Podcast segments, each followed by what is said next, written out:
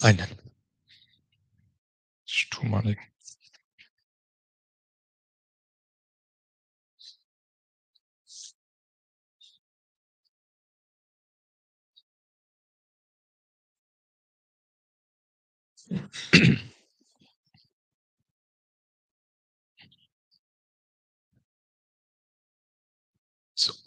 Sehr geehrte Damen und Herren, ich begrüße Sie ganz herzlich hier in den Räumlichkeiten der Karl-Rahner-Akademie in Köln zu unserer heutigen Podiumsdiskussion im Rahmen unseres Projekts Muslim Debate.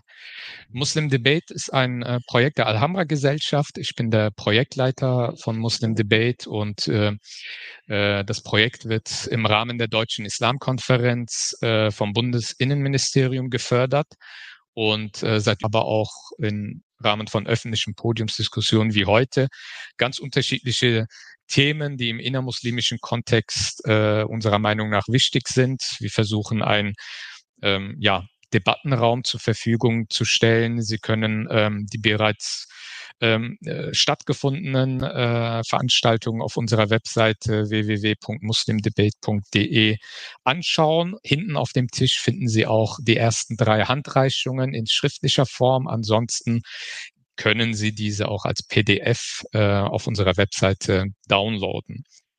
Heute haben wir wieder sehr spannende Gäste äh, da, äh, zum ersten Mal in Präsenz. Bisher haben wir die öffentlichen Podiumsdiskussionen in einem Livestream gemacht, heute in Präsenz und parallel im Livestream auf unserem YouTube-Kanal.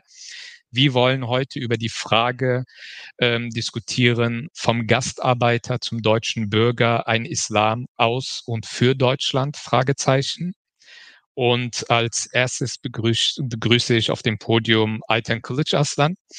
Äh, Frau Kılıç Aslan studierte Pädagogik und Volkswirtschaft. Ähm, sie war unter anderem stellvertretende Leiterin des Begegnungs- und Fortbildungszentrums muslimischer Frauen, sehr bekannt hier in Köln arbeitete zwischenzeitlich als Migrationsberaterin für erwachsene Zuwanderer, wechselte dann zum Bundesverband DITIB und war dort zunächst für die Koordinierung der Landesverbände zuständig und leitete dann in den letzten Zeit äh, bei DITIB die Abteilung Frauen, Familie, Jugend und soziale Dienste. Dann hat sie allerdings äh, DITIB äh, verlassen und gründete den Sozialdienst muslimischer Frauen. Dort ist sie jetzt geschäftsführende Vorsitzende und Projektleiterin. Vielen Dank, Frau Kılıç-Aslan, dass Sie heute bei uns sind. Als nächstes begrüße ich ganz rechts Professor Dr. Thomas Lemmen. Er studierte katholische Theologie in Bonn und St. Augustin und Islamwissenschaften. Seit den 90er Jahren beschäftigt er sich mit äh, dem christlich-islamischen Dialog, war Mitarbeiter im Referat für interreligiösen Dialog des Erzbistums Köln, promovierte 2000 mit der Dissertation Muslime in Deutschland, eine Herausforderung für Kirche und Gesellschaft und von 2002 bis 2007 war er Referent für Islamfragen im äh, Bundesministerium des Inneren, hat also auch Einblick in die politische Sphäre. Und seit 2007 ist er Referent für Islamfragen und interreligiösen Dialog im Erzbistum Köln und das alles reicht natürlich nicht aus. Er ist seit 2018 Honorarprofessor im Fachbereich Sozialwesen an der Katholischen Hochschule Nordrhein-Westfalen. Vielen Dank, Herr Lemmen, dass Sie heute unser Gast sind. Last but not least, auf meiner linken Seite begrüße ich ganz herzlich Omar Kuntisch. Er ist Vorsitzender vom Bündnis Malikitische Gemeinde Deutschland e.V. Der BMG ist eine islamische Religionsgemeinschaft mit Sitz in Düsseldorf. Auch wenn wir in Köln sind, sind wir tolerant genug, auch Düsseldorfer zu akzeptieren. Obwohl sie einige Avance und Verspätungen hatten wegen Stau. Ähm, der Verband wurde 2018 gegründet, also ist noch ein sehr junger Verband und vertritt deutschlandweit circa 120 Moscheegemeinden und Vereine. Neben dem im Jahr 2016 gegründeten Nordrhein-Westfälischen Landesverband gibt es seit 2021 auch einen hessischen Landesverband und einen Regionalverband für Ostdeutschland mit Sitz in Berlin. Ich glaube, das ist noch ganz neu gegründet worden. Äh, dazu ähm, äh, das sozial-karitative Engagement des Verbands wird durch die Wohlfahrtsstelle Malikitische Gemeinde Deutschland abgedeckt. Auch äh, bei Ihnen bedanke ich mich ganz herzlich, dass Sie heute unser Gast sind. Ähm, vom Gastarbeiter zum deutschen Bürger äh, lautet der Titel der heutigen Diskussionsrunde. Ähm, vielleicht äh, zum Anfang die Frage an Sie, Frau Kılıç-Aslan. Fühlen sich äh, die Muslime in Deutschland als deutsche Muslime beziehungsweise deutsche Bürger? Oder ist es eine Wunschvorstellung, die noch nicht ähm, ja, Realität geworden ist? Wie sehen Sie das? Vielen Dank erstmal für die Einladung. Äh, diese Debatte finde ich äh, sehr interessant, äh, weil auch unterschiedliche Themen besprochen werden und unterschiedliche Perspektiven ausgehandelt werden. Und die Perspektive, die ich jetzt äh, an, einbringen werde, ist auch meine Perspektive. Also das kann ja äh, nicht äh, allgemeingültig sein. Ähm, und äh, nach meiner Auffassung, nach, meinem, nach meinen Erkenntnissen kann ich nur sagen, dass die Muslime in Deutschland sich zum Teil äh, als Teil dieser Gesellschaft fühlen. Also ein wichtiger äh, Teil der Muslime, insbesondere diejenigen, die sich in Deutschland, die in Deutschland sozialisiert sind, fühlen sich als äh, deutsche Muslime äh, manchmal mit anderen Hintergrund, aber auf jeden Fall äh, ist die deutsche Muslime, also diese ähm, Bezeichnung ist mit dabei. Und äh, insbesondere haben wir auch in unserer Flüchtlingsarbeit äh, dieses Erkenntnis geha äh, gehabt, dass äh, sogar Menschen, die seit zwei, die ab 2015 nach Deutschland gekommen sind und hier äh, sehr positive Aufnahmekultur ähm, äh, erlebt haben, sich zum Teil äh, doch äh, zu unserer Überraschung äh, ein Teil deutscher Gesellschaft gefühlt haben und äh, langsam davon sprechen, äh, dass Deutschland ihre Heimat sei. Also äh, das Gefühl, äh, sich in Deutschland beheimatet zu fühlen, äh, ist, denke ich, äh, auch damit verbunden, wie man sich definiert und wie man das Land, wo man lebt, auch definiert.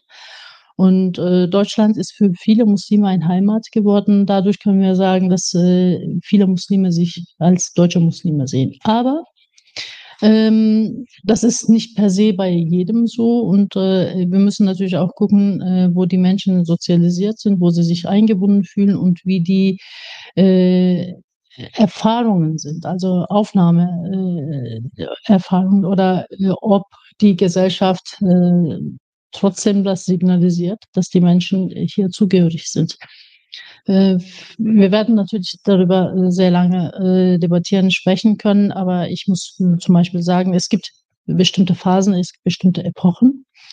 In den 60er Jahren haben sich die Muslime in Deutschland als Migranten oder als Gastarbeiter gefühlt. Dementsprechend haben sie sich aber dennoch organisiert. Also sie haben nicht unbedingt gedacht, wir gehen sowieso zurück, ähm, und äh, arbeiten nur für die Türkei, für Marokko, Tunesien, sondern äh, und äh, Ersparnisse für unser Land, sondern sie haben schon eine Zukunft hier versucht aufzubauen. Nur ab 90er Jahre ist das Gefühl langsam gekommen, äh, dass sich hier Migranten sind, also nicht nur Gastarbeiter, sondern Migranten. Und ab 20er Jahre äh, sehen wir, dass also seit äh, Ende 90er Jahre und 2000 sehen wir, dass sehr viele Objekte gekauft werden. Mhm. Also als Häuser, aber auch Moscheegemeinden. Weg so vom Provisorien. Weg vom Provisorien, sondern äh, hin zu äh, Standhaftigkeit oder überhaupt ähm, die Zugehörigkeit wird sich, äh, also zeigt sich anders. Also das ist auch ein Zeichen äh, davon, ähm, dass es einen Wandel gegeben hat und diese Phasen, je nachdem, äh, wie die Menschen nach Deutschland kommen, weil wir müssen auch sehen, ähm, 2015 waren plötzlich eine Million mehr Muslime in Deutschland, also fast eine Million mehr Muslime in Deutschland und äh, so hat sich die Demografie auch äh, verändert. Und ähm, dann beginnt natürlich eine neue Phase der äh, Fremdsein und Eingliederung und uh, sich anzupassen äh, für bestimmte Leute, wobei die anderen schon drei Generationen hier leben und diese Phase schon hinter sich bringen. Also deshalb kann man nicht per se äh, davon sprechen. Ähm, aber ich denke auch wir, also oder viele Organisationen, die in Deutschland ähm, äh, sich bewegen und äh, viele Dienstleistungen anbieten, sind manchmal mental noch nicht angekommen, weil die Debatten nicht äh, direkt als deutsche Debatten ähm, äh, so, so gesehen äh, akzeptiert werden oder wir uns nicht eingliedern können. Ähm, ich muss äh, eine Kritik vielleicht loswerden. Äh, sehr gerne. Bei dem Titel mhm. ist es sehr ähm, männlich behaftet. Also hier sind auch äh, Frauen dabei. Ne? Und äh, wir sprechen nicht nur von Migranten, sondern MigrantInnen. Äh, und äh, es müsste, äh, also es geht nicht nur um Gender, sondern auch äh, darum, äh, dass wir, wie die muslimische Gesellschaft lange Zeit gemacht hat, äh, nicht ignorieren können, dass diese Gesellschaft nicht äh, mono, äh, monogen mono, ist. Also es hm. gibt schon. legitimer Kritikpunkt. Okay. Damit lasse ich erstmal einen Semicola und dann können wir weitermachen. Dankeschön. Ähm, Herr Kuntisch, Sie sind hier, wie gesagt, der Vorsitzende vom Bündnis Malikitische Gemeinde Deutschland und ähm, sind noch ein sehr junger Moscheeverband, ähm, verstehen sich als Religionsgemeinschaft oder wollen ähm, äh, in diese Richtung sich entwickeln. Ähm, wie sehen Sie die Entwicklung der muslimischen Community beziehungsweise Ihres Verbandes hinsichtlich dieser Selbstverortung? Ist äh, gerade so in den letzten Jahren wurde ja sehr viel über den sogenannten deutschen Islam äh, diskutiert im politischen Raum. Ähm, wie stehen Sie zu solchen Begrifflichkeiten als Verband deutscher Muslim, deutscher Islam und, und wie ist Ihre Selbstverortung als Bündnis Malikitische Gemeinde? Also erstmal danke ich für die Einladung. Sorry, dass ich verspätet bin, aber Düsseldorf, Köln, das ist ja verschuldet wegen, wegen dem Stau. Erstens, ähm, die Entwicklung vom Gastarbeiter. Ich meine, die, die erste Generation hat ja eine Herkulesaufgabe gemeistert. Sie haben die Gemeinden aufgebaut. Sie haben, sie wollten eigentlich nur beten, ihre Religion ausüben und äh, haben überall, ob es jetzt Hinterhöfe waren oder was weiß ich, irgendwie eine Ortschaft gesucht, einen Mittelpunkt, wo sie zusammenkommen und die Religion ausüben. Das Ganze, was dann auf die Muslime zukam, sprich 90er Jahre, sprich 2001, 11. September, das war ja unerwartet. Also, also wie vom Kalten ins heiße Wasser geschmissen und dann musste man sich politisch rechtfertigen und auch äußern, wo stehen wir. Und auf einmal waren wir für die Mehrheitsgesellschaft interessant. Vorher hieß es ja, das sind ja vom Mohammedaner zum Muslim. Also ich kann mich erinnern, in meiner Schulzeit hieß ich Mohammedaner. Also das ist und heute sind wir Muslime. Das ist schon eine Steigerung. Aber dann hat sich die Mehrheitsgesellschaft für uns interessiert. Was machen sie denn eigentlich in den Moscheen, Hinterhofmoscheen? Es wurde sehr kontrovers diskutiert über den Islam. Und dann gab es natürlich in der Entwicklung, hat man sich äh, seines Herkunftslandes da hat man sich orientiert. Es gab keine andere Wahl. Es war, ob es die Türkei war, ob es dann später nach dem Bos Balkankrieg Bosnien war oder bei uns Marokko war, das war ganz normal. Also das war, äh, für, ich glaube, für die Mehrheitsgesellschaft und für die Politik war das auch so gut so. Ich kann mich erinnern, 84 Zimmermann-Abkommen mit der DTIP. Man holt die Imame, die machen das Ding für sich und wir haben Ruhe. Aber äh, das hat sich dann wiederum geändert. Also hinweg zur Nation, weil sich auch die Demografie geändert hat. Ich meine, ich bin ein Kind zweiter Generation. Also ich sehe ja noch Marokko als meine Heimat, aber oder als jetzt mittlerweile als Herkunftsland. Aber meine Kinder sehen es als Urlaubsland, als eine Attraktion. Ich meine, die Menschen haben sich geändert. Für mich ist der Begriff, ich meine, der Islam oder Glaube hat keine Nation. Glaube ist universell. Ich meine, einen, einen adäquaten Islam für die Mus hier lebenden Muslime, der hier basierend auf die, äh, so, äh, äh sagen wir mal, auf die, auf, auf die Umgebung, auf die Gesellschaft, in der wir leben. Das ist wichtig, weil die türkische Gesellschaft, die marokkanische Gesellschaft, die, dies ist eine andere, die leben anders den Islam aus. Zum Beispiel hier brauchen wir eine Auslegung, hier, hier brauchen wir adäquate, wie ich immer sage, Theologieausbildung, Imamausbildung, die adäquat auch die, äh, die sozialen Probleme, und, äh, die wir haben in der Gesellschaft, dass sie sie auch erkennen. Weil wir, es kann nicht sein, dass, dass wir, äh, dass wir brauchen einen Transfer mit den Herkunftsländern. Den brauchen wir im Wissen, damit wir hier eine Theologie aufbauen können. Aber wir brauchen keine Einmischung. Weil diese Einmischung wollen unsere Kinder mittlerweile nicht. Und sie lehnen sie ab. Sie wollen sich selbst entwickeln. Und ich habe auch gesehen, wie der Islam, der in Deutschland gelebt wird, ist ein anderer. Also die, die Moschee oder die Gemeinde ist der Mittelpunkt. Da verortet sich alles. Es geht nicht nur um die fünf Gebete. Es sind auch äh, soziale Probleme, die dort gelöst werden. Mittlerweile redet man von Sozialarbeitern, die in den Moscheen eigentlich sei, arbeiten müssen. Wir reden von Frauenarbeit. Wir reden von vielen Sachen, die in den Herkunftsländern nicht gegeben sind. Da ist nur eine Moschee zum Gebet. Da haben wir eine Religionsbehörde oder ein Ministerium, die das von oben alles lenkt und steuert. Und hier ist es ja nicht so gewesen. Hier haben wir, hier haben sich die, die Muslime selbst organisiert. Egal wie man jetzt zu diesen Organisationen steht, sie sind nun mal da. ob sie jetzt äh, herkunftsnah sind oder wie wir jetzt gegründet aus der Mitte, unabhängig zum Beispiel. Aber man muss mit diesen Organisationen verhandeln und den nächsten Schritt gehen, weil ich glaube, äh, die Moscheelandschaft, die wir haben, das ist ja eine wunderbare. Wir haben, wir, wir reden ja von Flüchtlingen aus Syrien, aber wir vergessen auch mittlerweile in den 30, 40 Jahren, wie viele Deutsche konvertiert sind, also in den Islam konvertiert sind. Und dann sehen Sie die Unterschiede, weil äh, konvert, die konvertieren, aber zum Beispiel, wir haben eine Prägung, ein, ein, eine Prägung des Islams, der türkisch behaftet ist, dann einer, der maghribinisch behaftet ist. Aber woher sollen dann die Konvertierten ihre Kultur und Geschichte nehmen? Zum Beispiel. Und dann haben wir auch das Problem, dass sie ganz zurück in die Vergangenheit gehen, in die ersten Entwicklungen des Islams und nach der Salafia und diese ganz andere. Und dann verorten sie sich dort. Da haben wir eine riesige Verantwortung den Menschen gegenüber. Wo fühlen sie sich denn überhaupt einheimisch? Die hat man überhaupt nicht gefragt.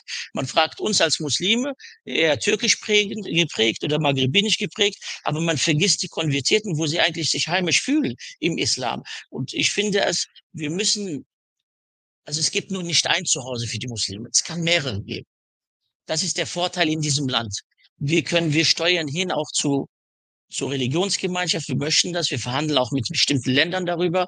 Und das ist auch der einzige Weg, auch eine Heimat für die Muslime zu finden. Und ich habe damit kein Problem, wenn es mehr Religionsgemeinschaften gibt, dann kann man auch, äh, jeder, der sich dort zurechtfühlt, kann auch dort seine religiösen Dienste in Anspruch nehmen. Das ist sehr wichtig. Und man muss, ich meine, dieser, Deutsch oder deutsche Islam wird ja in der Gesellschaft oder in der Community der Muslime sehr negativ gesehen. Das ist mit Entfremdung, mit Assimilation oder so bedacht, aber, aber mittlerweile müssen sich auch die Muslime fragen, wie weit sie sich geändert haben. Also sie haben sich sehr geändert. Ich spreche nicht von, ich möchte meinem Glauben keine Nation geben.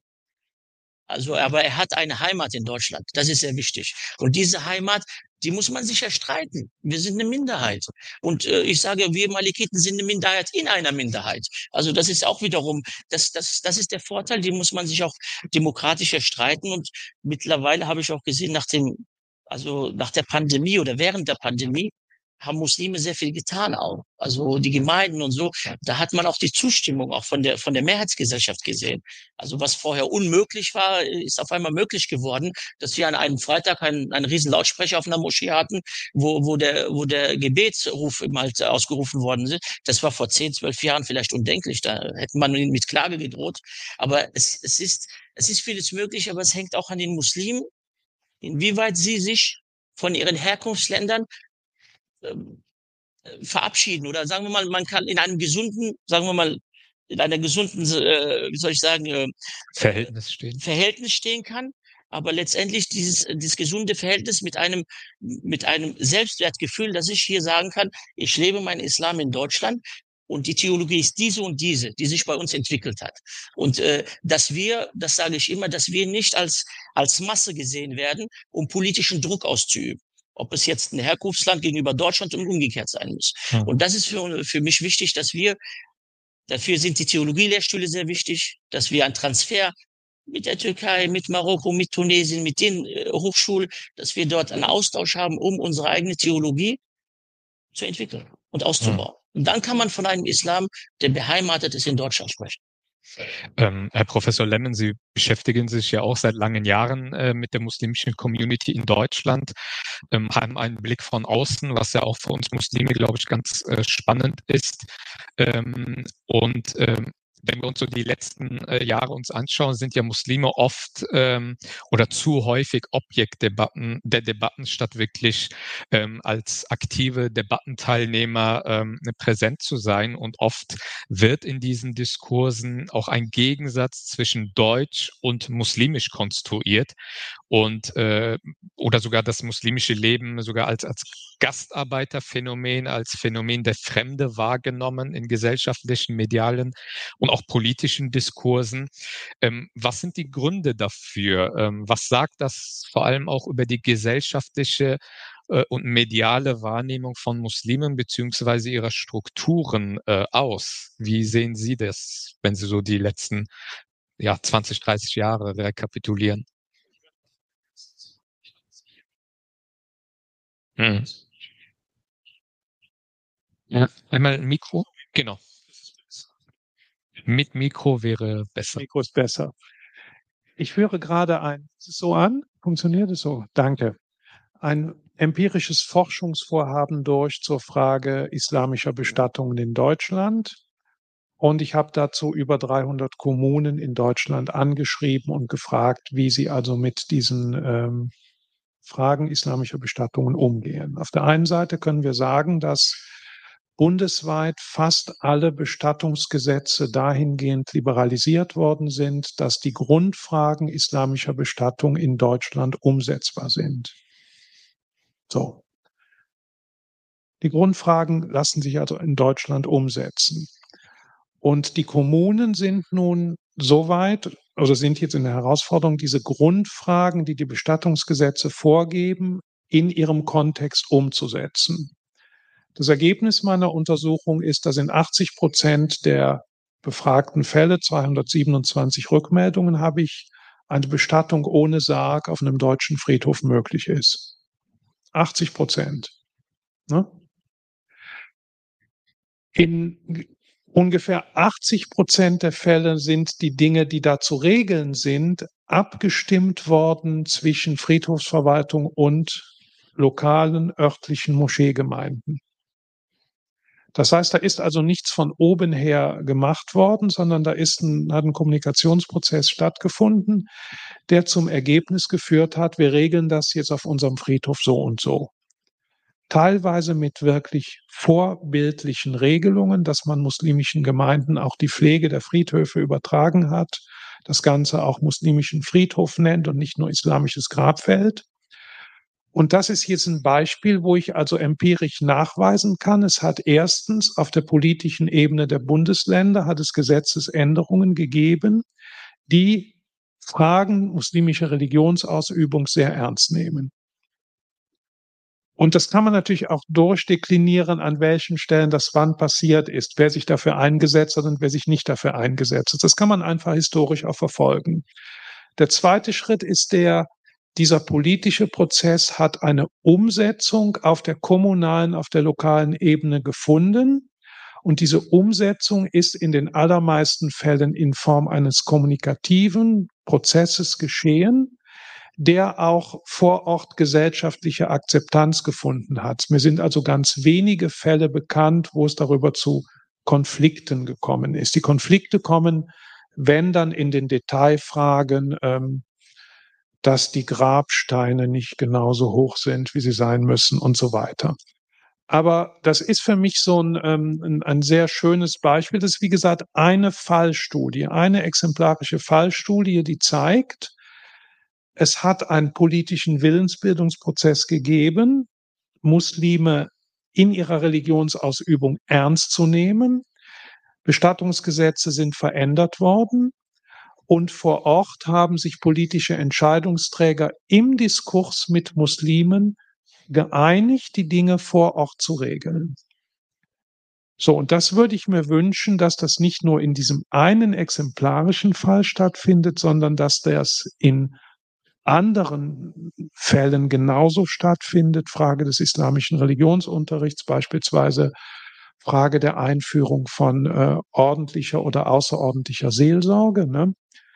Jetzt muss man natürlich bei all dem sagen, spielt natürlich auch die Ökonomie eine große Rolle. Die äh, Muslime und die Freikirchen sind ja die einzigen, die ihre Toten äh, nicht verbrennen, ne? sodass die Friedhöfe ja jetzt große Freiflächen haben und aufgrund jetzt dieser ökonomischen Gründe auch die Friedhöfe natürlich ein Interesse haben, zu solchen Regelungen zu kommen. Also das sind natürlich Dinge, die auch alle nochmal dahinter stecken, aber im Ergebnis kann es uns ja egal sein und wir können froh sein, dass an diesem exemplarischen Fall ein, wie ich finde, sehr guter Integrationsprozess gelaufen ist, derart, dass Menschen in Deutschland so bestattet werden können, wie ihre Religion es vorschreibt, wie sie es selber wollen und dass das gesellschaftlich akzeptiert ist, dass es dazu keine ähm, nennenswerten, unschönen Debatten gibt.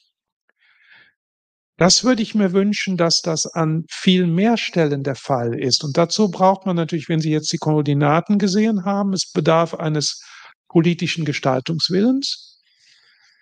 Wann hat die Islamkonferenz begonnen? 2007, ne? also 40 Jahre nach. oder mehr als 40 Jahre nach den Anwerbevereinbarungen hat man sich dazu entschieden, diesen Prozess zu gestalten. Mehr als 40 Jahre danach. Vorher hat man gewartet. Also es bedarf eines politischen Willens, den erkenne ich in Teilen der politischen Verantwortlichen, aber nicht durchgängig. Und ich sehe, dass, dies, dass dabei natürlich auch immer wieder geguckt wird, äh, wenn ich was sage, äh, welche Reaktionen hat das in der Öffentlichkeit? Also ähm, was eben gesagt wurde mit dem Muizim-Ruf, das ist ja in Köln nicht so unproblematisch. Also als die Stadt Köln das auf die Agenda gesetzt, gesetzt hat, gab es ja eine immense Diskussion bis hin zu Bedrohungen der verantwortlichen Personen vom rechten Rand. Also es bedarf eines politischen Gestaltungswillens. Es bedarf aber auch einer Kooperationsbereitschaft derjenigen vor Ort, die die Dinge umsetzen müssen. Und es bedarf einer Kooperationsbereitschaft auch der muslimischen Partner und Partnerinnen. Und die ist an der Basis, finde ich, manchmal höher ausgeprägt, als sie in den Verbandszentralen ausgeprägt ist. Das mag aber bei den Religionsgemeinschaften religionsübergreifend der Fall sein, dass die Basis sich leichter tut mit bestimmten Dingen als die, ähm, als die Zentralen. Weil man muss natürlich wissen, dass das Bestattungswesen ja auch zu den wirtschaftlichen Geschäfts, zum Bereich des wirtschaftlichen Geschäftsbetriebes der großen islamischen Organisationen gehört und damit auch natürlich jede in die Heimat überführte äh, Leiche im Grunde auch ein wirtschaftlicher Gewinn für die jeweilige Organisation ist, die dahinter steht. Ich finde das übrigens vollkommen legitim, dass jemand sagt, ich möchte im Heimat, im Tod an den Ort meiner Geburt zurück, finde ich vollkommen legitim. Und ich finde es auch legitim, dass es Organisationen gibt, die das machen, die das abwickeln alevitische, äh, wahrscheinlich auch marokkanische Organisationen oder Bestatter, vollkommen legitim. Und trotzdem muss man berücksichtigen, dass es genauso wie die Freiflächen der Friedhöfe eine ökonomische Frage für die großen muslimischen Verbände. So, und deswegen ist nicht immer an jeder Stelle von dort äh, die entsprechende Unterstützung gekommen. Es war jetzt ein exemplarisches Beispiel. Ich hoffe, ich habe Ihre Frage damit halbwegs beantwortet.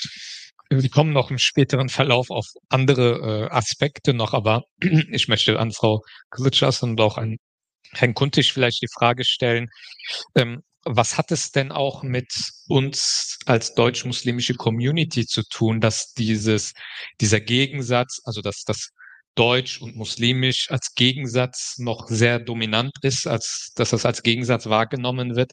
Was hat das eigentlich auch vielleicht mit uns zu tun, mit unserem Wirken oder Auftreten? Vielleicht erstmal Frau Kulitschasser.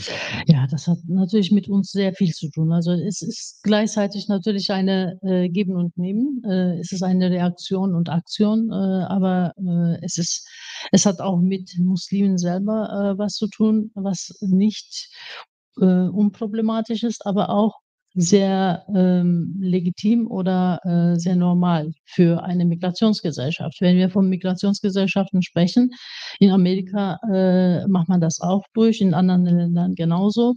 Die MigrantInnen äh, wenn Sie in einem Land kommen, nach erst drei Generationen ungefähr, äh, können Sie sich in einem Land äh, richtig orientieren und äh, auch mit der Identität beginnen äh, oder äh, ihre Identität anders definieren. Und die, man kann das nicht von erster Generation, zweiter Generation erwarten. In der dritten Generation beginnt erstmal dieses Grübeln. wohin gehöre ich? Wer bin ich? Was bin ich? Und erst später, äh, in späteren Generationen, äh, wird die äh, nationale oder äh, kulturelle Hintergrund eine äh, wenigere Rolle spielen, ein, ein äh, wenig exemplarische Rolle spielen vielleicht.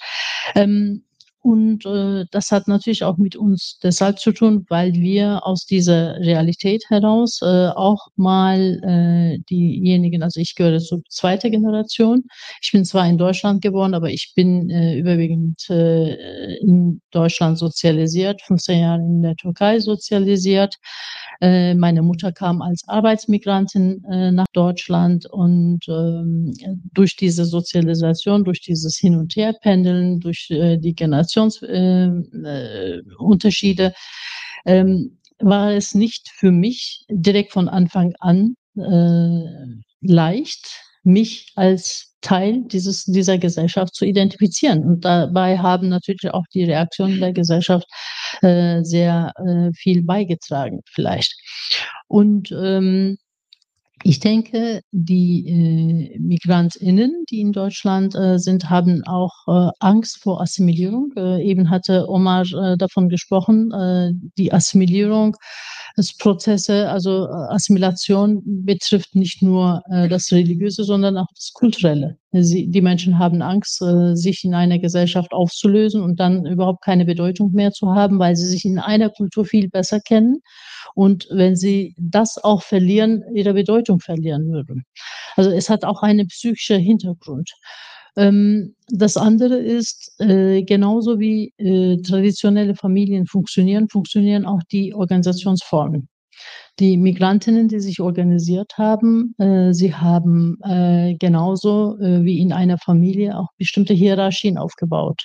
Es war für sie nicht so leicht, ähm, sich zu öffnen, also für äh, Neuigkeiten offen zu sein, weil jede Neuigkeit, jede Veränderung bedeutet gleichzeitig, dass die Familie gespaltet werden kann, dass die Familienmitglieder aus der Haus gehen könnten, dass die Familie nicht mehr so zusammenhält, wie äh, in traditionellen Familien das der Fall ist. Ähm, und äh, das Gleiche sehen wir auch bei der Frauenthematik. Also die Organisationsformen, die sind sehr männlich dominiert, männlich behaftet.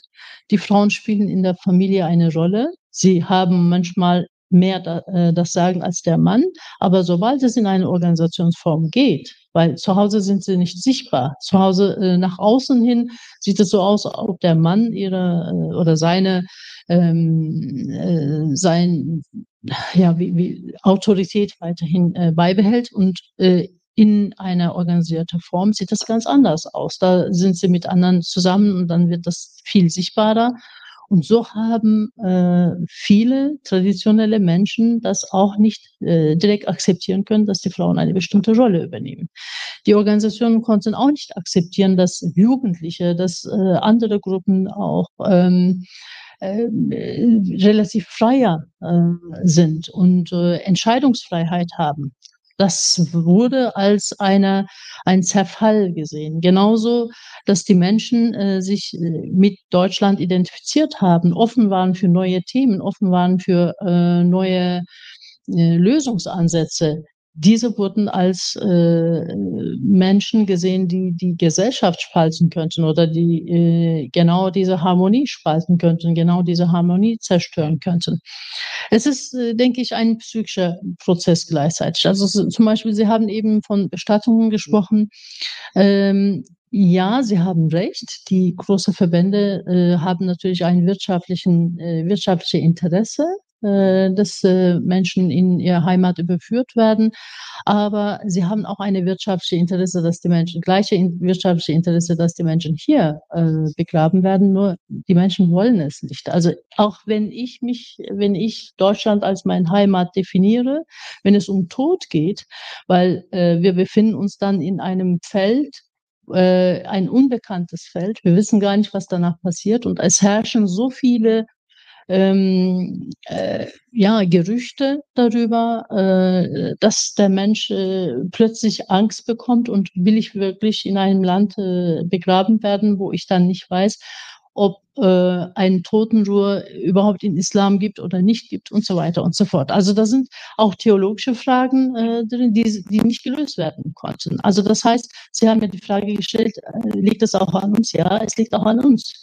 Zum Beispiel die äh, gut organisierten Verbände haben äh, viele Fragen, die uns heute als Muslime beschäftigen, gar nicht beantworten können. Das werden sie auch lange Zeit nicht tun können, weil sie traditionell behaftet sind und sehr schwer tun, für neue Fragen neue Antworten zu finden, weil sie gerne äh, die, äh, die Theologie vor 500, 600, 700 Jahren wiederholen, weil da, da sind sie sicher, da machen sie keinen Fehler. Sobald sie äh, neue theologische Ansätze äh, reinbringen. Bringt es Verunsicherung? Das hm. bringt Verunsicherung. Die Bevölkerung macht nicht mit, weil ähm, es ist wirklich nicht so leicht, den Menschen, die eine bestimmte äh, Theologieverständnis ähm, als richtig und wahr äh, verstanden haben, überhaupt zu verändern, äh, neue Fragen zu werfen. Das, da haben wir äh, neue, äh, neues Feld, wo äh, Theolog theologische Fakultäten in der Tat mit Zivilgesellschaft zusammenarbeiten müssten und äh, diese Fragen beantworten sollten. Aber alleine Verbände werden es nie tun. Hm. Also vor 40 Jahren haben sie es nicht getan, heute äh, können sie es nicht machen, in 20 Jahren wird es auch denen schwer fallen. Auch wenn Oma äh, denkt, dass er das machen kann. Äh, ich bin gespannt, Oma, äh, ob du äh, das auch so schnell hinbekommen kannst. Ja, aber das werden wir, das müssen wir. Mhm. Das müssen wir hinbekommen. Es geht nicht anders. Wir müssen diese Fragen klären. Wir müssen viele Fragen klären. Ähm, aber das liegt auch an uns. Ähm, und das ist auch ein Schutzmechanismus, wenn wir äh, davon sprechen, nee, deutscher Islam ist für uns, deutsches Islam oder ne, deutsche Islamverständnis ist für uns ähm, ein No-Go. Äh, oder äh, dass, äh, der, dass der Islam äh, eigentlich nicht veränderbar wäre.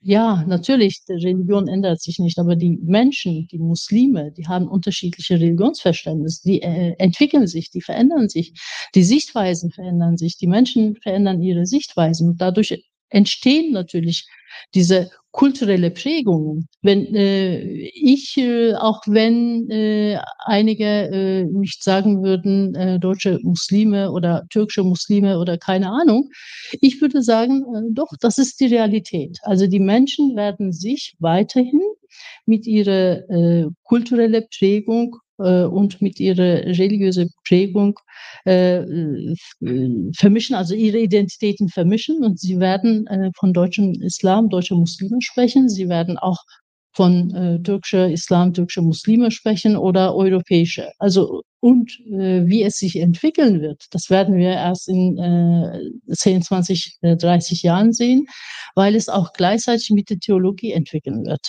Mhm. Das ist davon abhängig, wie wir die Fragen, die heutzutage da äh, in der Mitte stehen, beantworten können. Also Theologie der Arbeit, das gibt es in äh, christlicher Theologie. Aber in muslimischer Theologie habe ich so einen Titel noch nie gesehen, weil wir uns nicht mit Arbeitslosengeld, mit äh, Hartz IV oder mit, äh, mit ähm, äh, Leistungen und äh, wann darf ich eine Leistung bekommen, wann darf ich äh, diese Leistungen äh, nicht bekommen oder in welchem Zusammenhang kann ich äh, zum Beispiel mich krank schreiben lassen, darf ich mich in Ramadan-Zeit krank schreiben lassen, ist es theologisch vertretbar, ist es nicht vertretbar? All diese Fragen gehören zu äh, Theologie der Arbeit. Und dieses Feld haben wir noch nicht für uns entdeckt. Also das ist nur, nur ein Feld, äh, wo wir dann als Muslime äh, noch nicht so weit sind. neue Ansätze entwickeln neue müssen. Ansätze entwickeln müssen und dafür uns öffnen müssen. Mhm. Und all diese Debatten, ob wir dann von äh, Blutwurst oder keine Ahnung sprechen, äh, die helfen uns nicht. Mhm. Und das haben wir auch bei der Islamkonferenz äh, gesehen. Äh, ne? Das wird ja, äh, die, dieses äh, Projekt wird auch von Islam, äh, Deutsche Islamkonferenz finanziert. Islamkonferenz hat seit 2006 wirklich viele äh, Erneuerungen gebracht.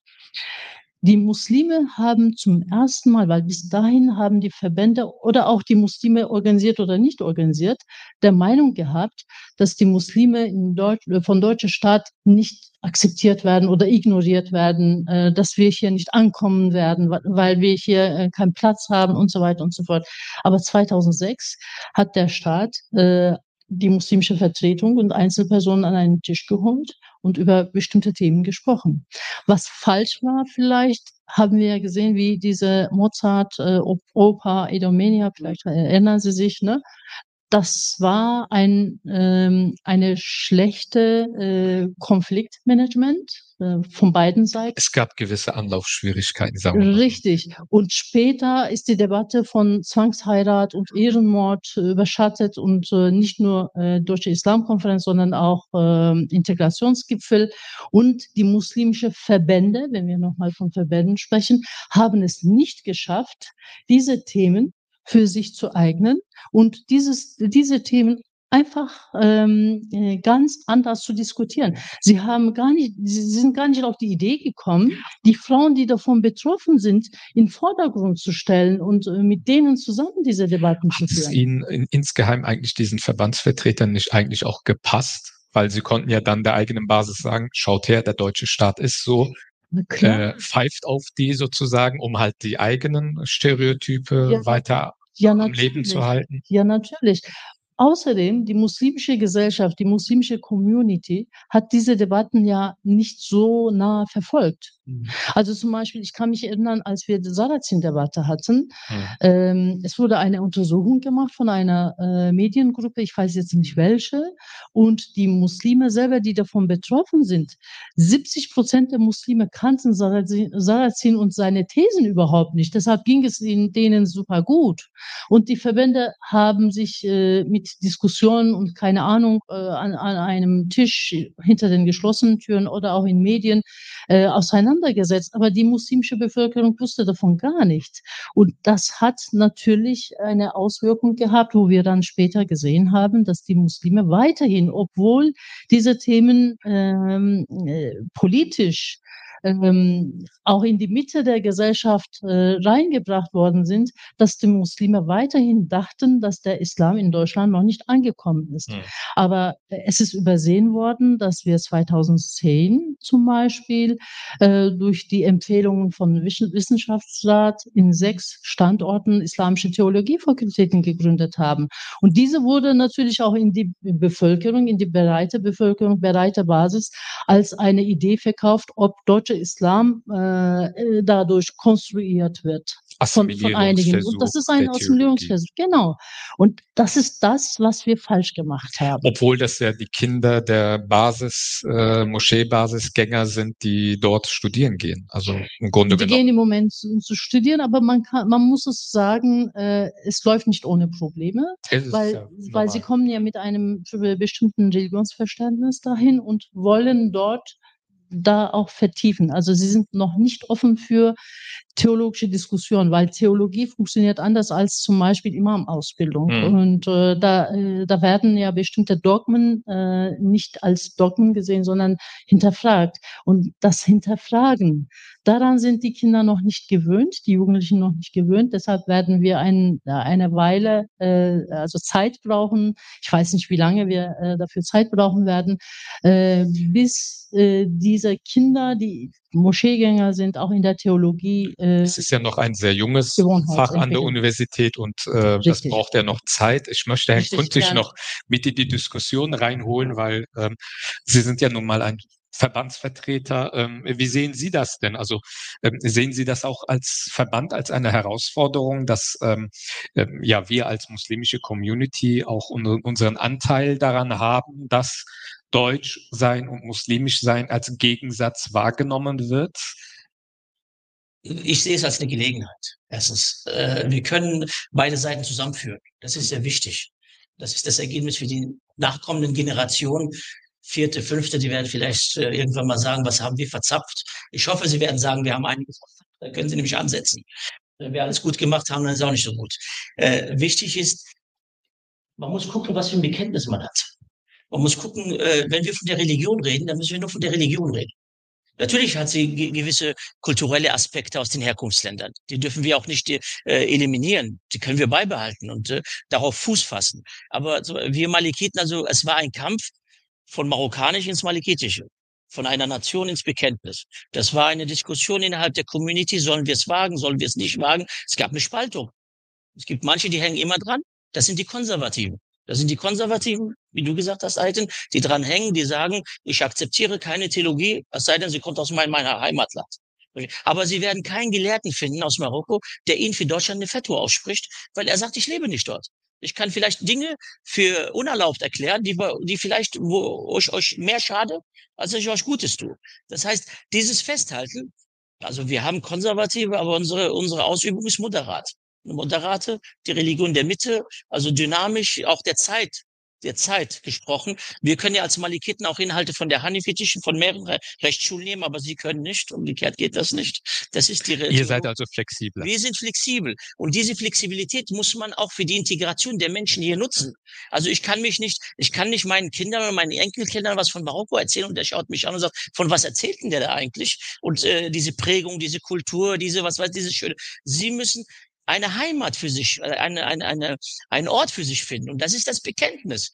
Und, äh, und unser Bekenntnis ist sunnitisch, malikitisch und darauf fußt alles zum Beispiel. Und, und darauf fußt auch die Ausbildung später der Theologie. Und, und äh, wenn ich jetzt, ich komme ja gerade aus Marokko, die sind, die sind froh, wenn wir sie nicht fragen, dass wir hier was entwickeln. Also natürlich mit, mit Universitäten, mit Wissenschaft, mit Austausch. Das, das ist ja das Schöne daran. Man, man, mittlerweile sehe ich ja nur Erlaubtes und und nicht erlaubtes. Aber dazwischen gibt es sehr viel zwischen diesen Begrifflichkeiten im Islam. Zum Beispiel, es gibt Sachen, die sind in einer anderen Rech äh, Rechtsschule, die gehen nicht bei uns, gehen sie. Also der, durch die Rechtsschule hat eigentlich der, die Muslime die, also die, die Vielfalt auszusuchen, wo er sich beheimatet fühlt, zum Beispiel. Und das ist eine gute Entwicklung. Wir können da, wir sind, wir sind Brückenbauer. Wir müssen ja einen Tross mitnehmen und dieser Trotz von 120 Moscheegemeinden ist nicht alles moderat und nicht alles, äh, den müssen Sie auch vieles erklären. Sie sehen auch die, die Verbände. Man darf auch die erste Islamkonferenz, die habe ich noch aus dem Fer vom Fernseher, vom Fernseher begleitet. Das waren noch Vertreter der ersten Generation mit einem gewissen auch Misstrauen gegenüber dem deutschen Staat. Was will der eigentlich von uns? Und äh, viele Sachen, man hat sich in Kleinigkeiten dort zu, also wirklich müde debattiert. Also ich, es gab ja Diskussionen, wo, wo ich dann irgendwann mal keine Lust mehr hatte, weil es ging nicht ans Große. Also äh, und man darf eines nicht vergessen: Orientalische Werte oder Gedanke mit westlicher deutscher Verwaltung, Staatskirchenrecht, so muss es sein, Religionsgemeinschaft, diese, also man, also auch der deutsche Staat hat sich ein bisschen leicht gemacht, da laden wir die ein und wir finden eine Lösung. Auch diese Debatte mit einzelnen Personen oder Kritiker des Islams. Also der Islam ist so stark oder die Muslime, die können auch Kritik aushalten. Also ich hatte nie Probleme, dass, dass ein Abd Samad oder auf eine äh, Nejla Kelek oder was weiß ich dort sitzen und uns kritisieren. Das ist ja auch gut, wenn man uns kritisiert, äh, solange es im Rahmen bleibt, solange es nicht persönlich wird. Und was, aber solche Sachen, dann hat man sich wirklich tagelang, wenn nicht monatelang in solchen äh, also Nonsens, zu müde, also wirklich müde debattiert. Und für das Ergebnis, ich kann mich erinnern, die erste äh, Islamkonferenz in Erwartung, medial und was weiß ich, und auch Erwartung auch von der Community. Aber dann war man enttäuscht, war man auch sogar enttäuscht von den eigenen Verbänden dass sie selbst also da nicht ihr Wirken, also äh, keine Resultate erzielt haben. Und für mich war die, oder für uns, also was heißt ich, für uns war die Entscheidung, wir müssen da das der, der, ich glaube, ein, ein, Deutsch, ein Islam von und für Deutschland. Ich glaube, das war der erste Begriff von Herrn Dr. Kerber, dem damaligen Staatssekretär, auch mit äh, der letzten Islamkonferenz. Und da war für uns der Ansatz, wir müssen da was machen, was adäquat ist. Und das ist wichtig. Aber es gibt kein Wir und die. Wir sind ein Teil dieser Gesellschaft. Ich kann mich erinnern, ein ehemaliger Bundespräsident hat gesagt, die Muslime oder der Islam gehört zu Deutschland. Das war das waren fast, das ging nicht. Heute heißt es, die Muslime gehören zu Deutschland, was auch richtig ist und äh, auch die auch die Strukturen, die sie aufgebaut haben und alles. Und auch ein Staatskirchenrecht muss sich auch bestimmten Strukturen ein bisschen anpassen. Man kann es nicht nur eins zu eins, also Staatskirchenrecht oder mit der Kirche haben wir den Vertrag. Das geht nur so. Mit den Muslimen muss es auch so gehen. Da muss man, da ist auch die Politik, da kann ich Herr äh, Professor Lemme auch wieder sehr flexibel geworden dass man äh, auch zugestehen könnte, mehrere Religionsgemeinschaften, nicht nur eine. Früher hieß es, Muslime müssen sich einigen, ein Islam, eine Organisation. Mittlerweile heißt es, wer die Voraussetzungen erfüllt, der kann auch anerkannt werden. Und darum eigentlich sind es alle Religionsgemeinschaften. Es geht nur um die Erteilung des Religionsunterrichtes, wo die Prüfungen eigentlich äh, stattfinden müssen. Aber ansonsten sind wir eine Gesellschaft ich sehe, wie, wenn ich in der Community, ich mag mit der Gemeinde Kontakt zu haben, äh, die, die diskutieren die gleichen Probleme wie, wie die Mehrheitsgesellschaft, äh, die Existenz, äh, jetzt der Ukraine-Krieg, wie geht's weiter? Also man fühlt sich hier beheimatet. Hm. Und auch das, äh, äh, die Bestattungen haben sich auch nach Corona verändert bei der Maghreb, weil zum Beispiel Marokko hat gesagt, die Grenzen sind zu, hier wird niemand beerdigt, hier kommt niemand, lebend kommt hier nicht mal rein, wir wollten hier noch tot reinkommen. Und dann haben sich die Leute darauf konzentriert, hier zu beerdigen. Man hat dann auf einmal muslimische Friedhöfe in Düsseldorf entdeckt, in Wuppertal, in Frankfurt und mittlerweile sind die wirklich voll. Es gab eine, eine Liegestätte in Frankfurt, die gesagt haben, wenn da keine Muslime beerdigt werden, müssen die Christen dort beerdigt werden. Mittlerweile haben sie das ist voll. Erweitert. Und die Leute sagen auch, und ich kenne auch eine Familie, die hat ihren Vater zurückgeführt nach Deutschland.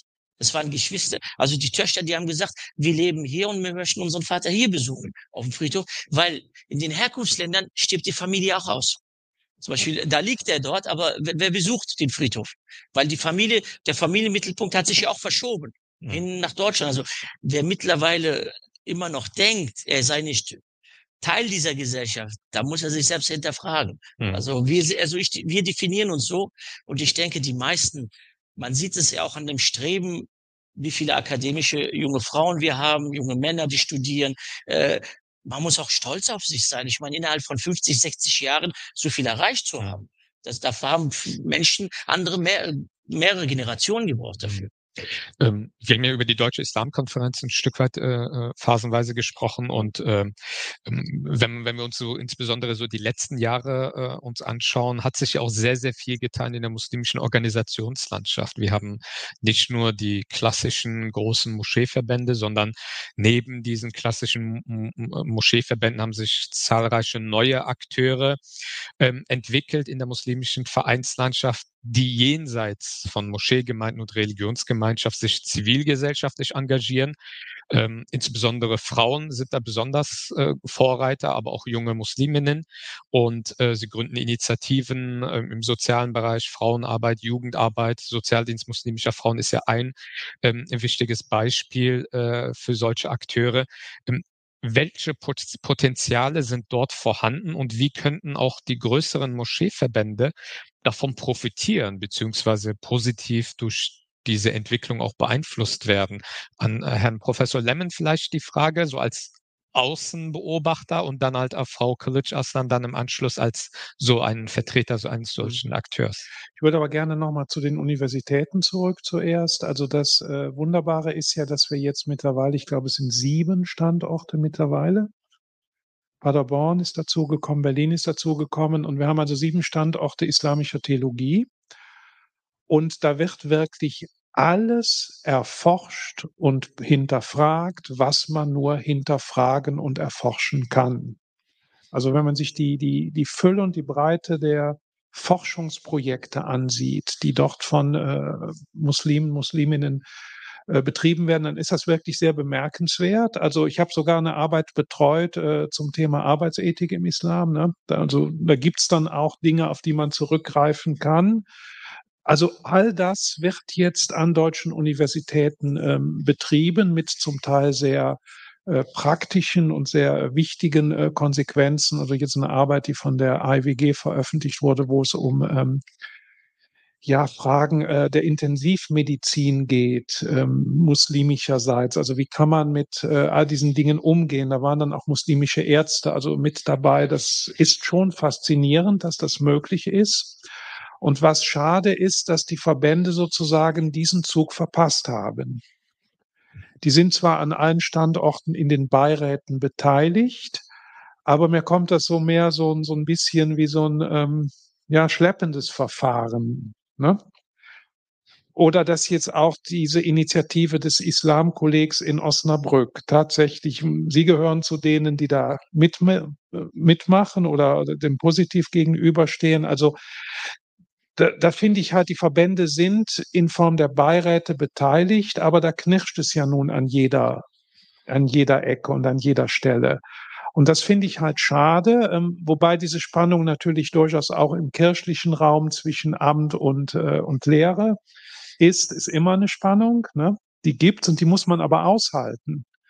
Weil anders kann sich ähm, Theologie nicht entwickeln als durch einen lebendigen Diskurs und eine lebendige Auseinandersetzung. Also von daher finde ich das erstmal sehr gut, dass es die Lehrstühle gibt. Und äh, ich denke, da wird auch eine neue Generation von äh, Muslimen und Musliminnen ausgebildet, die tatsächlich die islamische Community in Deutschland gestalten und prägen können. Das finde ich sehr positiv. Die Frage wird nur sein, wo sollen die alle mal beschäftigt werden, weil halt jemand dann, also die meisten Moscheen können solche Leute nicht finanzieren. Das heißt, ähm, letztlich wird es auf den Bereich des Religionsunterrichts hinauslaufen. Aber das wäre ja nun schon ein gutes Feld. So, jetzt zu Ihrer Frage. In der Tat ist es so, dass sich die Organisationslandschaft in den letzten Jahren verändert hat, dass also viele neue Player da sind in ganz unterschiedlichen Bereichen. Also es gibt hier in Köln, glaube ich, eine Initiative, die sich muslimische Initiative von und für Gehörlose. Ne? Ganz konkretes Beispiel. Dann die Initiative 180 Grad Wende. Die jungen Leute da in äh, Köln-Mühlheim, Köln, Kalk, die also die perspektivlosen Leute von der Straße holen.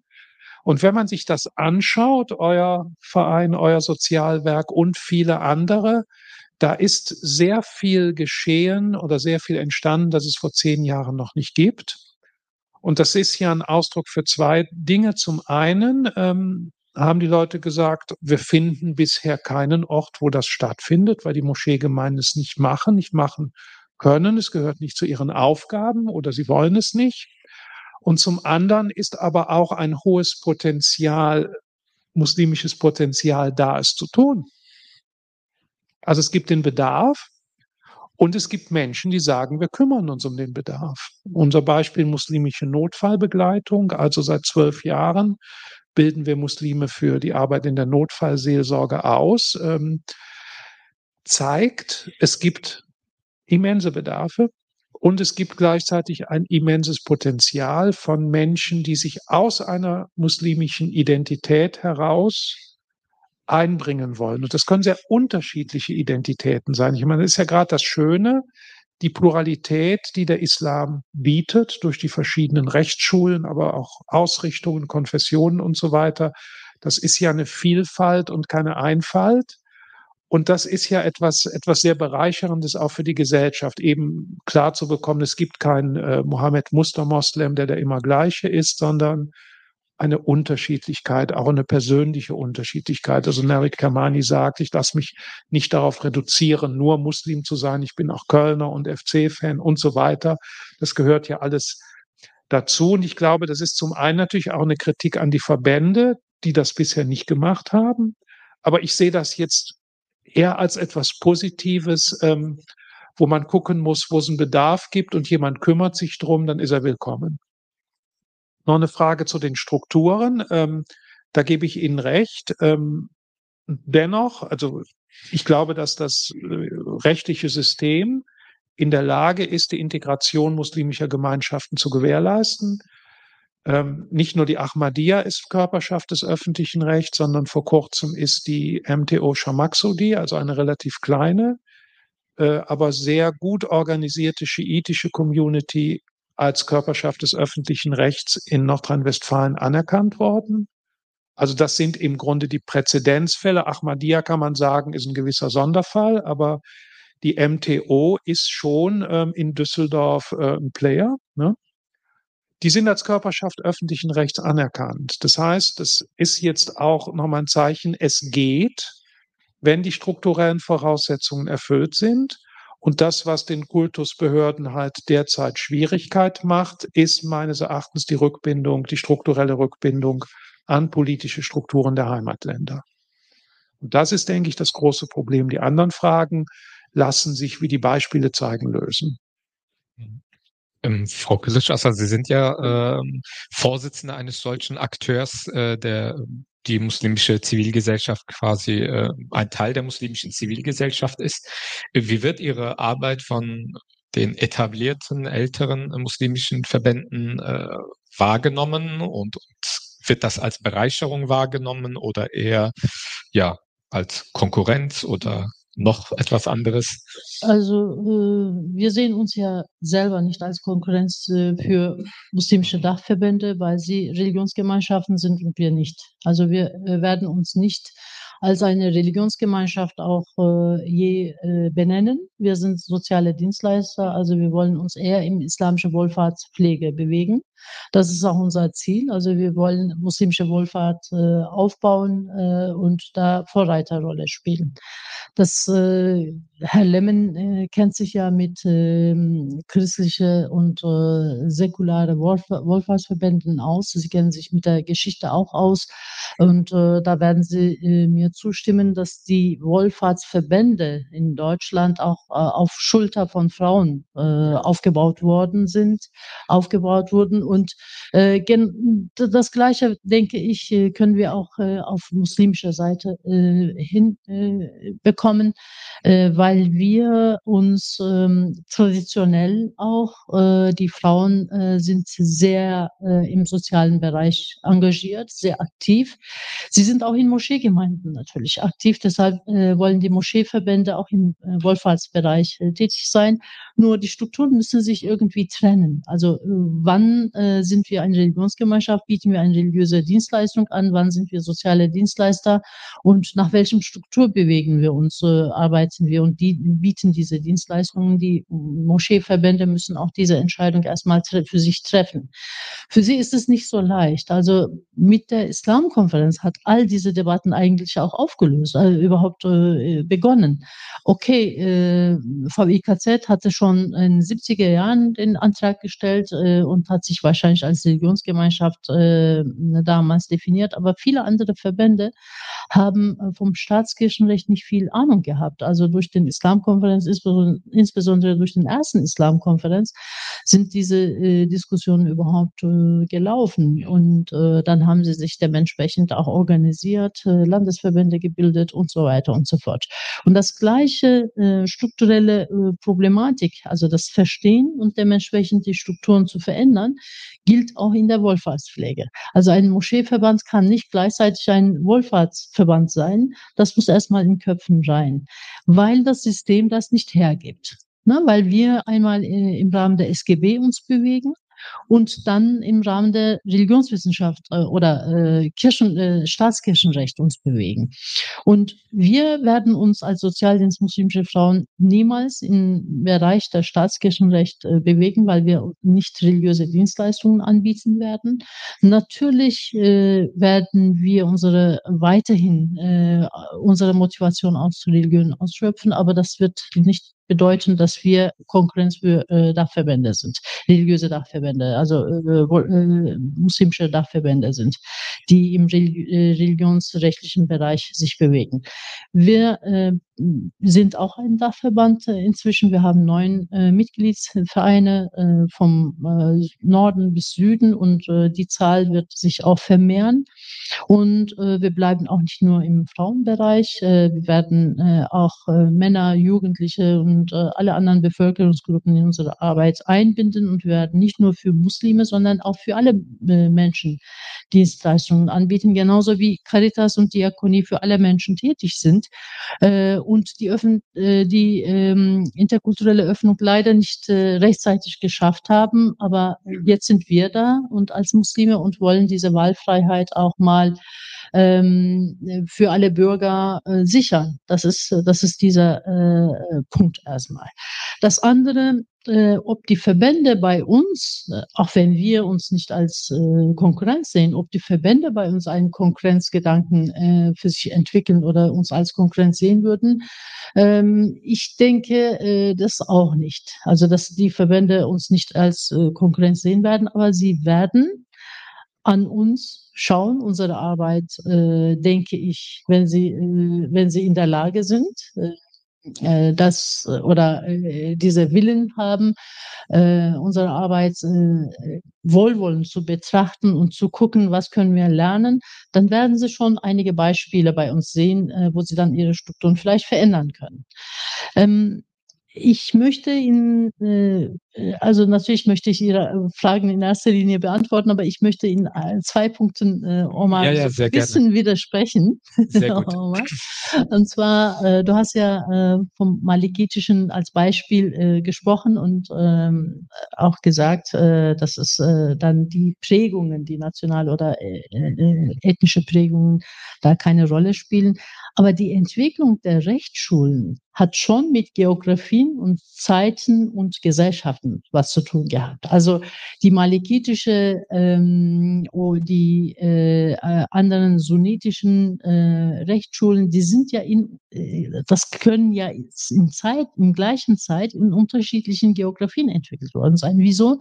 Weil die Kulturen anders waren, weil die äh, entsprechende ähm, Analyse eine andere war.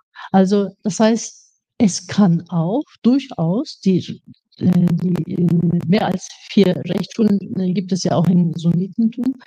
Es kann sein, dass in Deutschland eine weitere vielleicht Rechtsschule sogar entwickelt wird, weil Rechtsschulen sind ja nicht Religion. Rechtsschulen sind die Interpretationen des religiösen Lebens, also wie ich Religion verstehe, wie ich das interpretiere und nach welchem Muster ich arbeite. Da gibt es natürlich eine bestimmte Logik. Also ähm, und zum Beispiel die Aleviten. Äh, es gibt keine dänische oder keine Ahnung, äh, iranische oder in, äh, mhm. tunesische Aleviten. Aleviten sind aus der Türkei äh, entstanden, also in der Türkei entstanden. Alevitentum gehört eben zu einer bestimmten ethnischen Kultur. Die Schiiten, die unterscheiden sich auch unter äh, iranische Schiiten und äh, zum Beispiel äh, Tunis, äh, äh, libanesische Schiiten, die sind auch nicht äh, gleich. Das heißt, also ethnische Zugehörigkeiten oder kulturelle Prägungen, die werden auch eine Rolle spielen und es ist nicht schlimm. Für mich ist es überhaupt nicht schlecht äh, und auch nicht schlimm. Wichtig ist, dass wir in Deutschland äh, wirklich diese Vielfaltgedanke haben und äh, Vielfalt, äh, die Muslime äh, diese Vielfaltgedanke auch leben. Zum Beispiel Ahmadiyya Muslim Jamaat. Sie sind hanefitisch. Sie sagen, sie sind hanefitisch. Aber die anderen Hanefiten, die akzeptieren ihre äh, Auslegung nicht da haben wir wieder ein Vielfaltsproblem. Also wir haben nicht äh, hm. nur ein theologisches Problem, sondern ein Vielfaltsproblem. Wie geht man mit einer vielfältigen Community ich, um? Genau, darum geht es. Also wie gehe ich äh, mit dieser Vielfalt um? Und äh, das andere Punkt, wo ich dir widersprechen möchte, ist, die Verbände haben schon in ersten Islamkonferenzen und so weiter äh, schon einiges geschafft. Also ich möchte nicht alles absprechen, aber es wäre, ähm, denke ich, wünschenswert, dass die Verbände viel taktisch klüger und strategisch äh, fortschrittlicher vielleicht äh, reagieren würden und vieles von Islamkonferenz auch mal äh, äh, anders äh, mitnehmen äh, könnten. Das wäre natürlich eine äh, ganz andere Entwicklung. Das hätte ich mir schon gewünscht. Aber vieles haben wir in Deutschland wirklich mit den Verbänden zusammen entwickelt.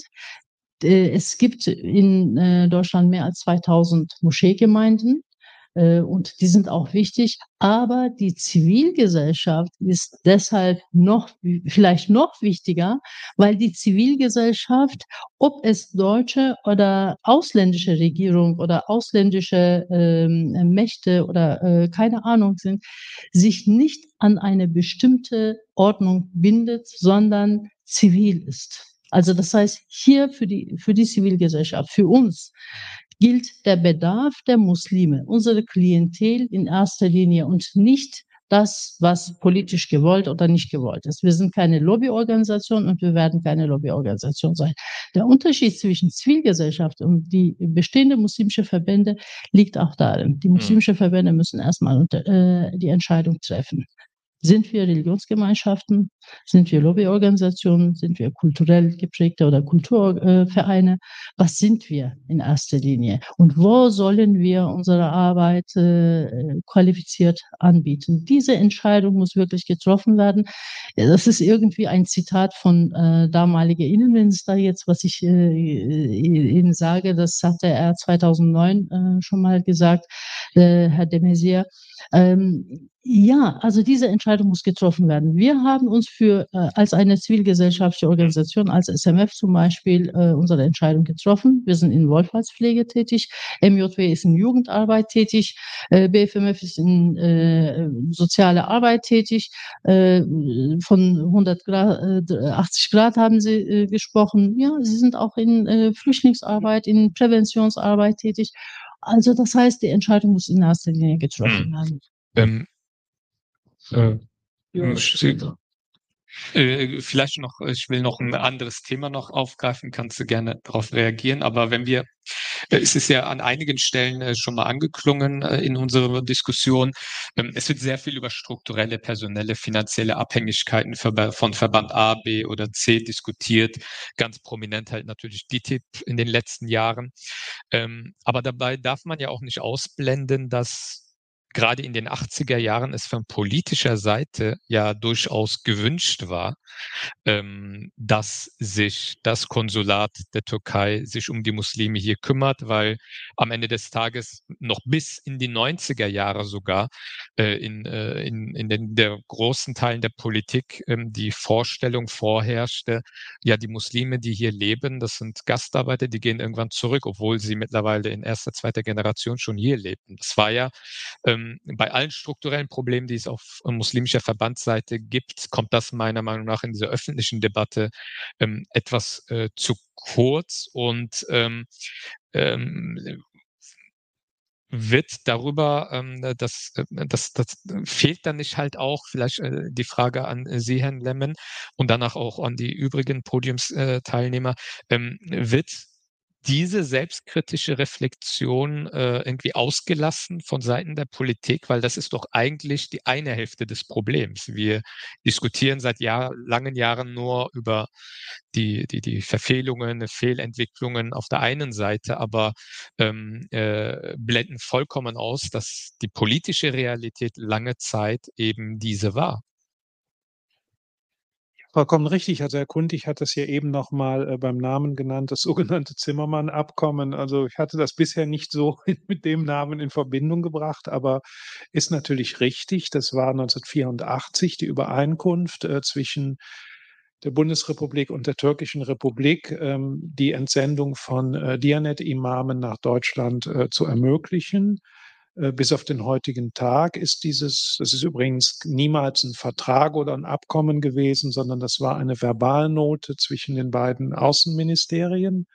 Und auf dieser, auf dieser Grundlage äh, wird bis auf den heutigen Tag ähm, diese Praktik durchgeführt mit bis zum Teil äh, 300 Personen pro Jahr, die dann ähm, als in Anführungszeichen Gastarbeiter nach Deutschland kommen. Das ist richtig. Das ist äh, politisch von der damaligen Bundesregierung ähm, gewollt äh, gewesen. Vollkommen, also muss man so sagen. Und damals war das so, dass man gesagt hat, besser äh, mit dem türkischen Staat zusammenarbeiten als jetzt mit nicht staatlichen türkischen Organisationen, damals insbesondere IGMG und andere. Und ähm, das war also die Grundlage. Unter dieser Logik ist es dann gemacht worden, bis dahingehend, dass ja auch ähm, dann diese Imame ähm, das Recht hatten, äh, in den Justizvollzugsanstalten, also türkische Staatsangehörige in Anführungszeichen seelsorglich zu betreuen. Und ähm, dieses Verfahren läuft bis auf den heutigen Tag. Nur man hat natürlich nicht gemerkt oder will es nicht wahrnehmen, dass sich die Konstanten in der Türkei geändert haben. Also die Dianet der 80er Jahre äh, war eine andere Dianet als die Dianet des Jahres 2022. Ähm, dieser verfassungsmäßige Auftrag der Dianet sozusagen gewährt zu tragen, dass die Trennung von Religion und Staat in der Türkei ähm, eingehalten wird, hat sich ja mit und mit seit der Regierungsübernahme der AKP dahingehend verändert, dass die Aufgabe der Dianet letztlich die einer Unterstützungsfunktion der, der äh, Regierungspartei geworden ist. Also damit hat sich im Grunde das Profil der Dianet als eigentlich einer neutralen Behörde gewandelt. Diese Neutralität besteht nicht mehr, sondern sie ist auch jetzt strukturell deutlich näher an das Amt des äh, Staatspräsidenten rangerückt durch die letzten ähm, verfassungsmäßigen Änderungen und damit mehr zu einem Hilfsmotor geworden. So ein Prozess, der eigentlich schon ähm, auch in den 80er Jahren mhm. begonnen hat. Und ähm, so die, jetzt denke ich, dass die deutsche Politik da zurückschreckt, das rückgängig zu machen, weil sie sagen, was soll denn anstelle der DTIP treten? Ne? Äh, wenn eben nicht mehr diese Imame zur Verfügung. So wird das ja teilweise auch in Diskussionen ich frage ja dann auch ohne, ähm, ohne Rücksicht auf Verluste dann so äh, Botschafter, ähm, warum man das nicht ändert und so weiter. Und dann ähm, kommt tatsächlich die Sorge, ja, ähm, wer soll an die Stelle dieser, äh, dieser Imame äh, treten? Jetzt muss man sagen, die Schuld dafür trifft natürlich zu allerwenigst die muslimischen Gemeinden. Ne? Also dies trifft nicht die Schuld, sondern für die äh, türkischen Gemeinden ist es ja einfach so, das ist ein guter Service, da wird ein Imam zur Verfügung gestellt und bezahlt und ähm, und man weiß, der kommt von einer Behörde oder von einer Institution, die man eben als nicht politisch wahrnimmt und ist auch noch äh, vernünftig ausgebildet. Ob das immer so ist, mag dahingestellt sein. Ähm, jetzt ist da schon Bewegung im System, dadurch, dass die ähm, das Dianet seit zwölf Jahren dieses ähm, ähm Stipendienprogramm aufgelegt hat, AIP, dass also Studierende oder Abiturienten, Abiturientinnen aus Deutschland und anderen Ländern in der Türkei an türkischen Universitäten islamische Theologie studieren können, um dann nach Abschluss des Studiums nach Deutschland zurückzukommen über 160 von diesen Absolventen sind jetzt als Religionsbeauftragte in äh, deutschen Moscheen. Und das ist schon ein Unterschied gegenüber den Imamen, die als Gastarbeiter, ich sage das jetzt einfach mal, so äh, gekommen sind. Aber an der Struktur, dass das also Mitarbeiter jetzt der, der Dianet sind, ändert sich natürlich nichts. Aber ich finde es interessant, wie viele von denen dann hier in Deutschland weiter studieren. Also nach dem Bachelor, den sie an der türkischen Universität gemacht haben, dann einen Magister an einer, ähm, an einer deutschen Universität in islamischer Theologie machen. Also da wird sich was verändern und ähm, aber diese strukturellen Dinge, die sind nun mal leider so, wie sie sind. Und ich glaube, weder die türkische noch die deutsche Seite hatten im Moment ein Interesse äh, daran, das zu ändern. Und das bringt dann wieder im Grunde die Last zu Füßen der Moscheegemeinden, die im Grunde damit umgehen müssen, weil es ist ja so, ich, immer wieder, wenn ich so mit DTIP-Gemeinden zu tun habe, das sind ja meistens vor Ort ganz vernünftige Leute, engagierte Leute, die zweite, dritte Generation sind, die äh, hier in Deutschland sozialisiert sind, was für ihre Gemeinde tun wollen, wo es dann immer wieder auch zu Brüchen kommt. Ne? Wenn es dann halt um die Frage geht, ja, wie weit kann ich denn jetzt hier gehen und dann ein Religionsattaché da weniger einsichtig ist. Also das führt natürlich dann äh, zu Brüchen, aber ich glaube, also ich sehe nicht, dass von türkischer Seite eine Änderung ähm, avisiert wird, erst nach einem Regierungswechsel möglicherweise. Und ich sehe auch nicht, dass die deutsche Seite daran was ändern will, weil der deutschen Seite die Alternative fehlt. Hm. Ähm, um vielleicht ähm, ich möchte auch das, dem Publikum die, die Möglichkeit geben, äh, Fragen zu stellen, vielleicht eine, eine Abschlussrunde. Ähm, äh, was für Erwartungen haben Sie, Herr Kuntig, ähm, an der Gesellschaft und an der deutschen Politik, wenn es darum geht, dass Muslime in Deutschland und ihre zivilgesellschaftlichen Strukturen auch als selbstverständlicher Teil unserer Gesellschaft wahrgenommen und wertgeschätzt werden? Was, ähm, was für Ideen oder was für Wünsche hätten Sie an der Gesellschaft und der Politik als Verband? Also die Politik, die, äh, ich denke mal, sie muss die Muslime auch ernst nehmen. Also es gibt sehr viele Enttäuschungen von der Seite der Muslime. Die Erwartungshaltung war groß von 2007 bis jetzt. Ich meine, die letzte Islamkonferenz hat für sich gesprochen, die fand ja kaum statt. Also äh, muss man ganz ehrlich sagen, äh, die Länder müssen nachziehen, weil alles, was in Berlin diskutiert wird, sind nur Empfehlungen. Aber wenn es um An Anerkennungsprozesse geht, um Körperschaften, äh, Anerkennung, dann müssen die Länder nachziehen. Und dann, äh, es ist schön, dass die Ahmadiyya oder die Aleviten oder die Schiiten, aber das sind Minderheiten, aber die Sunniten, die Mehrheit der Muslime hier in Deutschland, äh, die haben noch nicht die, also ihre Heimat gefunden. Okay, wir haben ja heute vom Oberverwaltungsgericht in, in Hessen, in Wiesbaden jetzt ein Urteil gesprochen, wo die DITIB Recht bekommen hat. Sie kann ihren Religionsunterricht äh, weiterführen. Aber ich glaube, das war eher ein Verfahrensfehler vom Land Hessen als äh, ein Formfehler. Ein Formfehler eher. Äh, vielleicht wird man, äh, sagen wir mal, äh, äh, das wieder neu aufrollen auf, auf, auf einen anderen Klageweg. Äh, das, und wir sprechen, wir haben ja wieder gesprochen, aber bei allem Respekt der KRM-Verbände, es gibt andere Verbände. Ich kann nicht auf Entscheidungen jetzt warten, die jetzt Gerichte treffen, äh, damit ich nicht meinen Anerkennungsprozess als sunnitisch-malikitisch bekomme. Zum Beispiel unabhängig, also ich, ich glaube, Aiten ist keine Konkurrenz für uns und von niemandem. Aber wir werden eher als Konkurrenz gesehen innerhalb der Verbandsstrukturen, weil wir diejenigen äh, sind, die jetzt uns sich auf den Weg machen und mit einem Bekenntnis und nicht mit dem KRM zu tun, also nicht mit ihm in Einvernehmen sind in vielen Sachen. Und äh, die Muslime müssen sich auch überlegen, die, es ist nicht leicht für die großen Verbände also äh, dieses ganze, wenn Sie so, so, so, so, so einen großen Verband haben, der auf so, solche Strukturen basiert, es geht ja auch um, um, um, um finanzielle Mittel.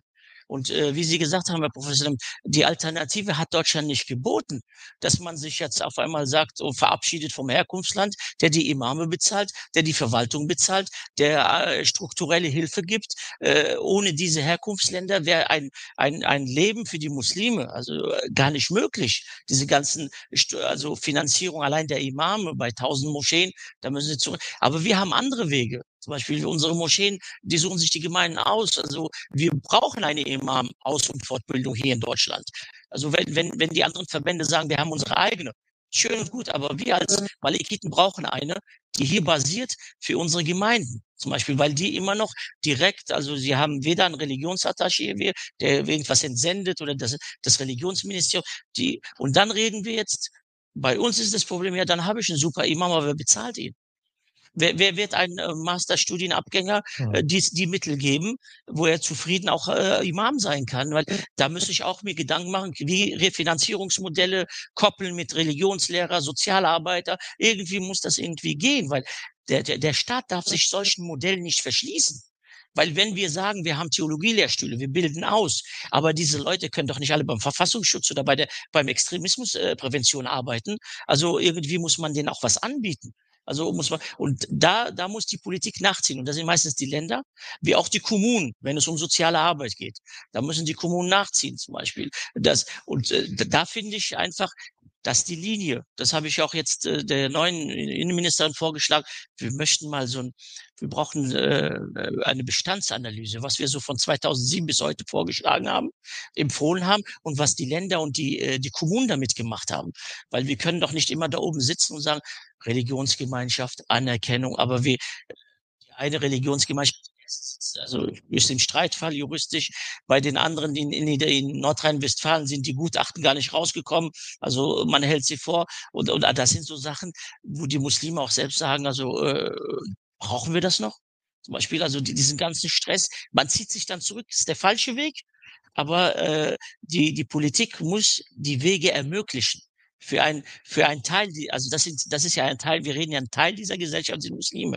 Sie muss ihnen auch ihre Heimat geben. Und nochmal zurück zu Alten. Also, du sagst, es könnte eine fünfte geben. Es könnten auch nur zwei werden oder drei. Das weißt du nicht. Die haben hambelitische oder die schafiitische. Zum Schluss bleibt vielleicht nur die malikitische und die hanifitische Rechtsschule in Deutschland. Das weiß man nicht. Und aus denen kristallisiert sich eine dritte. Dann sind wir parit, dann sind wir d'accord, zum Beispiel. Aber wir wissen nicht, was, Momentan haben wir nur diese Auffassung, nur diese Rechtsschulen und daran müssen wir uns orientieren, was die nächsten Generationen daraus machen. Und die, die Theologie, äh, die Theologen, die hier ausgebildet werden, das ist dann ho hoffentlich nicht meine Verantwortung. Zum Beispiel, das müssen sie dann selbst verantworten. Aber wichtig ist, ist es ein, wir sagen immer auf Augenhöhe. Äh, das muss auf Augenhöhe sein. Und alle Organisationen, sei es Alhambra, ist ja auch wieder Alhambra oder deine Organisation, das ist doch gut, das ist eine Alternative.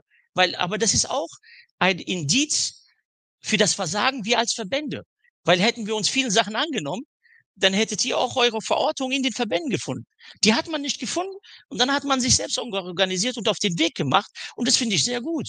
Weil das müssen wir nutzen. Soziale Arbeit, die, äh, die Perspektive aus, der politisch-gesellschaftlichen Perspektive. Das bringt uns ja, unseren Verband bringt es ja immer weiter. Auch wenn wir unsere eigenen Wohlfahrtsstellen haben und die unabhängig ist von Religion, nur soziale Dienste, würde ich niemandem sagen, ihr sollt euch nicht organisieren, um Gottes Willen. Jeder, der meint, er kann was umsetzen und was dazu beitragen, für die Muslime, für die Gesellschaft, der ist willkommen. Also ich sehe niemanden, ich sehe auch die KRM-Verbände als nicht als Konkurrenz. Ich sehe ihre Daseinsberechtigung und es geht, auch wenn der Staat momentan ignoriert, also ab, aber es geht nicht. Er, er, kann nicht über die hinweg. Er muss mit ihnen auch verhandeln, weil sie auch die Mehrheit der Muslime unter sich haben, organisiert. Und wenn Menschen behaupten, wir haben nur zehn Prozent der Muslime haben wir organisiert, dann haben wir wenigstens zehn Prozent. Dann wissen wir, von was wir reden. Und ich kann nicht von 90 Prozent, die nicht organisiert sind, für die kann ich nicht. Und wenn man, wenn, wenn der Staat meint, er müsste alle einladen, dann muss er drei oder vier Millionen Muslime einladen. Das geht nicht. Also die zehn Prozent, die wir vertreten, das ist unsere Vertretungsmasse. Und wenn ich sage, ich habe 120 Gemeinden, dann habe ich nur die. Und die reichen mir auch momentan, ich ganz ehrlich sagen. Aber es ist wichtig, dass die Muslime auch miteinander kommunizieren. Das ist in den letzten vier, fünf Jahren abhanden gekommen. Und dass man viele, viele, die was Innovatives haben, auf einmal so, wie du gesagt hast, die konservativen Ströme, die haben da Angst. Zum Beispiel, was der Bauer nicht kennt, das isst er nicht, das frisst er nicht. Das sagt man, das ist ein deutsches Sprichwort, aber es ist so, es ist auch die Angst und es sind auch Führungsstrukturen, die so verankert sind und es braucht einfach seine Zeit. Aber ich sage einfach, ein ehrlicher Umgang, ein transparenter Umgang und äh, ich sag mal, wenn wir Step to Step, man muss ja nicht die ganze gleiche ganze Treppe auf einmal, aber ein, ein jeder, der einen Erfolg für die Muslime bringt, ist für uns ein gesamter Erfolg. Wenn ich von Eitel lese, dass sie da was in Freiburg machen, dass sie was bewegen, das ist das ist ein Verdienst für uns alle. Das ist keine Konkurrenz und das wird es nie sein. Ähm, danke, Herr Kuntig. Auch äh, die Frage an Sie, Frau Kılıçarslan, was für Erwartungen ähm, an Gesellschaft und Politik haben Sie, wenn es um Beheimatung von Muslimen und ihren Strukturen in Deutschland geht? Also auf jeden Fall müssen die äh, muslimischen Strukturen, äh, die jetzt da sind, auch die Möglichkeit haben, äh, in lokalen äh, Strukturen eingebettet zu werden. Also zum Beispiel in äh, Köln äh, sind es über 50 Moscheegemeinden, unterschiedliche Richtungen. Mhm. Dann gibt es zusätzlich muslimische zivilgesellschaftliche Organisationen und äh, trotzdem ist der äh, Stadt, also die Arbeitskreise, die äh, offizielle Arbeitskreise äh, ohne muslimische Vertretung. Hm. Das geht nicht. Und das in einer Stadt wie Köln, ist ja ein Zentrum. Genau. Also in Köln leben äh, zehn äh, Prozent der Bevölkerung gehört zum äh, mindestens aus Türkei äh, kommende und äh, die anderen, äh, wenn ich dazu zähle, also um die 20 Prozent der Bevölkerung könnte sogar muslimisch und migrantische Hintergrund haben. Dann müssen auch in Arbeitskreisen, in anderen Gremien, die äh, Entscheidungen getroffen werden, wo Ausschüsse müssen auch muslimische Organisationen mitsitzen und Mitspracherecht haben. Das andere ist, ähm, in den, äh, aus den Förderprogrammen äh, werden die muslimische Organisationen oder Organisationen, die neu sind, die neu gegründet worden sind, ausgeschlossen, weil sie nicht ähm, so lange im Feld sind und vielleicht auch nicht die, die Professionalität anbieten, äh, angeblich die Professionalität nicht anbieten, die die Geldgeber äh, verlangen. Und da muss auch genauer geguckt werden. Also die neu gegründete Zivilorganisation, zivile muslimische Organisationen, die sind viel fähiger als viele anderen äh, Organisationen, die seit 30, 40 Jahren bestehen, aber noch nicht in deutsche zivilgesellschaftliche ähm, Struktur angekommen sind und die Strukturen gar nicht kennen. Wir kennen die Strukturen. Mhm. Wir sind mit diesen Strukturen zusammengewachsen und wir wollen in diese, innerhalb dieser Strukturen etwas verändern. Das heißt, wir müssen auch die Möglichkeit bekommen, in Regelfördersystemen eingebettet zu werden. Also nicht nur ähm, Projektförderung, sondern Regelförderung, sozialpädagogische Familienhilfe, Kinder- und Jugendhilfe im weitesten Sinne, Kindertagesstätten, äh, Jugendzentren und so weiter und so fort. Und diese Angebote müssen auch ähm, äh, sind auch Angebote, die äh, öffentlich finanziert werden. Also wir müssen diese Zugänge äh, auf jeden Fall schaffen. Es gibt natürlich auf äh, Bundesebene sehr viele äh, Projektfördertöpfe, wie zum Beispiel Moscheen für Integration. Darüber haben wir in letzten, äh, in letzten Werkstattgespräche bei der DIK auch lange diskutiert. Ähm, zum Beispiel Moscheen für Integration wird von vier Trägern umgesetzt und alle vier Träger haben überhaupt keinen muslimischen Hintergrund. Sie kennen die Muslime nicht, aber trotzdem versuchen sie die Moscheegemeinden zu unterstützen in ihrer Professionalität. Ähm, es gibt darunter Moscheegemeinden, die seit zehn Jahren bestreben, Träger der freien Jugendhilfe zu sein. Und in meinem Verein schaffe ich das innerhalb zwei Jahren, weil, äh, obwohl drei Jahre äh, äh, Tätigkeit unbedingt genau äh, angeboten werden soll. Das heißt, äh, da müssen, da haben wir ganz andere Stile, da haben wir ganz andere Methoden, die haben ganz andere Herangehensweise, wir haben ganz anderen Zugang aber wir werden nicht äh, unbedingt so reingeholt wie die anderen äh, Organisationen wie Goethe-Institut zum Beispiel, obwohl Goethe-Institut gar nicht mit äh, im sozialen Bereich einen Auftrag im sozialen Bereich hat. Goethe-Institut hat mhm. den Auftrag, außerhalb Deutschland für die deutsche Kultur und Sprache äh, zu fungieren, aber trägt ein Projekt äh, Moscheen für Integration. Ich bin nicht unbedingt dagegen. Natürlich haben sie auch Daseinsberechtigung. Sie haben wahrscheinlich ähm, Erfahrungen und diese Erfahrungen wollen sie den muslimischen äh, Organisationen vielleicht weitergeben. Aber in der Realität sieht es anders aus. Also deshalb müssen solche Sachen auch evaluiert werden. Ein anderes Projekt, wo IKW, also wo ich auch selber äh, bei, äh, bei der Begründung, äh, bei der äh, Mitgründung äh, sehr aktiv war. Ähm, auch dabei ist zum Beispiel Empowerment-Projekt. Äh, da geht es darum, äh, die muslimische Wohlfahrtspflege zu empowern und dabei zu unterstützen. Alle sieben mhm. Verbände gehören dazu. Auch jetzt äh, sind weitere Verbände dazugekommen. TGD gehört dazu, AIBF, Omar, also deine Organisation gehört dazu. Wir sind auch dabei seit neuestem. Aber das ist so eine winzig kleine Förderung und damit begnügt sich die Politik, etwas für die muslimische Zivilgesellschaft gemacht zu haben, was für mich äh, nicht die Realität entspricht. Also das heißt, wir müssen ähm, in der Tat äh, hilfreiche und äh, nachhaltige äh, Systeme aufbauen in Deutschland. Das war des Weiteren, äh, was wir brauchen, ist auf lokaler Ebene sei es Moscheegemeinde oder eine andere zivilgesellschaftliche Organisation. Sobald sie Gemeinnützigkeit haben, haben Sie die Möglichkeit, von den Fördertöpfen zu, äh, äh zu etwas zu bekommen, also finanziert zu werden. Dann sollen Sie auch auf lokalen Ebene auf jeden Fall eingebunden werden. Mhm. Äh, natürlich haben die Dachverbände eine Funktion, auf Bundesebene oder Landesebene mitzusprechen, aber auf lokale Ebene müssen die Menschen, die vor Ort arbeiten, eingebunden werden. Das funktioniert auf jeden Fall viel besser. Sie hatten auch am Anfang gesagt, das äh, funktioniert auch bei äh, christlichen Kirchen äh, genauso. Also oben äh, wird vieles äh, viel, viel schwieriger und unten passiert das viel leichter. Ja, weil unten äh, ist äh, das Leben. Also die Basis muss auf jeden Fall unterstützt werden. Und genau, und dabei äh, müssen vielleicht Organisationen wie wir, ich möchte keine Eigenwerbung machen, aber zurückgegriffen werden, weil wir haben diese Know-how, wir haben äh, dieses äh, Kompetenz. Kompetenz und wir können als Brückenbauer äh, arbeiten. Also wir hatten zum Beispiel ein äh, Projekt, äh, einen letzten Beitrag, ähm, ein Präventionsprojekt. Da geht es auch um äh, junge Frauen äh, in deutsche Heimat äh, auch mit äh, zu integrieren und gleichzeitig ihnen auch eine Identität mitzugeben, dass sie sich dann äh, vor äh, alle möglichen Radikalisierungen äh, schützen können. Und wir hatten so Interviews geführt. Ich möchte so paar Zitate von denen äh, lesen. Also das sind äh, Postkarten von zehn verschiedenen Personen, äh, die interviewt worden sind. Äh, einige Zitate möchte ich daraus lesen. Zum Beispiel einer sagt, meine Form der Teilhabe ist eine Brücke zwischen den Kulturen zu bilden und was ist deine? Ähm, also sie wollen äh, positiven Message geben, mehr Anerkennung, die dabei hilft, weiter zu wurzeln. Ne? Hier geht es um äh, Wurzeln in Deutschland. Anderen auf Augenhöhe begegnen, ein Leben in Chancengleichheit, anderen helfen und dabei über mich hinauswachsen. Also das sind sehr viele solche positive Zitate, die kommen aus, aus jungen Menschen. Das heißt, wir müssen diesen jungen Menschen auch eine Chance geben auch eine Chance geben im Bildungsbereich, im äh, Arbeitsleben, im äh, Alltagleben. Und wir müssen äh, eine weitere Herausforderung, struktureller Rassismus in Deutschland bekämpfen. Wir haben ein Rassismusproblem, wir haben ein Diskriminierungsproblem, die aus Rassismus wächst. Und wir haben ein antimuslimisches Rassismusproblem. Das zeichnet sich bei äh, Kopftuchdebatte, das zeichnet sich bei äh, alle anderen Debatten, die um Muslime gehen.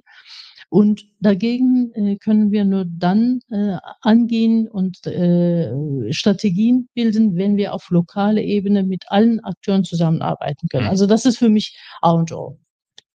Ähm, zum Abschluss noch, äh, Herr Professor Lemmen, an Sie eine andere Frage, nicht was Sie von Gesellschaft und Politik erwarten, sondern wo sehen Sie bei Muslimen in Deutschland und ihren Strukturen den größten Handlungsbedarf? Wenn es darum geht, Beheimatung hier als deutsch-muslimische Community? Ja. Also ich bin der Meinung, dass wir nicht darauf warten sollen, dass die Anerkennung von oben ähm, ausgesprochen mhm. wird, sondern dass wir alles daran setzen sollten, dass sie von unten wächst. Und das heißt also, dass sich Muslime und Musliminnen dort zu unverzichtbaren Partnern und Partnerinnen machen, wo sie sind, im sozialen Bereich, in der Seelsorge, ähm, im religiösen Bereich, um dadurch vor Ort in der Basis tatsächlich die Anerkennung zu finden, ähm, die sie brauchen und die ihnen auch dann gewährt wird. Also so meine Untersuchung jetzt zu den islamischen Bestattungen hat das offenbart und dokumentiert, dass dort diese Kommunikation stattgefunden hat und man Ergebnisse erzielt hat, mit denen alle zufrieden sind. Dazu müssen aber, glaube ich, die Gemeinden ermuntert werden. Also das Potenzial ist auf jeden Fall äh, da und das äh, muss gestützt werden, muss unterstützt werden. Und dazu braucht es, also das ist aber wieder auch eine gesamtgesellschaftliche Aufgabe. Dazu braucht auch braucht man auch eine Unterstützung durch die Politik. Es braucht Partnerschaft auch der, der, der Kirchen und also der Religionsgemeinschaften insgesamt. Also es ist ja schöne, islamische Theologie ist ja gut vernetzt mit den anderen Theolo Theologien. Ne? Also da sehe ich noch einen großen, äh, großen Handlungsbedarf und natürlich auch ähm, die Emanzipation von doch einengenden Strukturen aus den Heimatländern. Ne? Also das finde ich auch notwendig. Vielen Dank, äh, Frau Kusitschassan, Herr Professor Lemmen, Herr Kuntig. Äh, ich möchte gerne aber auch dem Publikum die Möglichkeit geben, äh, Fragen zu stellen. Setup kann gerne ein Mikro hier stibitzen und falls es Wortmeldungen gibt, hier vorne direkt, genau. Ja, vielen Dank erstmal für die Beiträge heute Abend. Ähm, es wurde eben öfter darüber gesprochen, ob die hier, ähm, ob ihre Verbände als äh, Konkurrenz wahrgenommen werden, ob der FM, SMF oder die Malikitische Gemeinde als SMF als Konkurrenz wahrgenommen wird. Und Sie haben das alle oder ihr habt das alle sehr positiv dargelegt, dass ihr euch nicht als Konkurrenz seht oder auch das nicht sein mögt. Aber de facto ist es, wenn man sich das anguckt, der Umgang mit den entstehenden neuen ähm, Organisationen, Vereinen, ähm, dass die dadurch, dass die nicht innerhalb der Verbände sind und alles, was außerhalb ist, wird in gewisser Weise negativ darge äh, dargestellt. Oder man, man unterstützt das auch nicht. Man kommt nicht zu den Veranstaltungen. Man reagiert auch nicht, wenn da irgendwie äh, Anfragen kommen etc. Und ich frage mich dann auch immer, es kam auch immer wieder die Formulierung wir Muslime. Und ich frage mich dann auch immer, wer ist da gemeint? Also welche Muslime? Eigentlich der Islam oder die Muslime sind eigentlich geprägt durch Pluralität auch, dass jeder Muslim daran gehalten ist, auch ähm, sich selbst mit der Religion auseinanderzusetzen, mündig zu sein.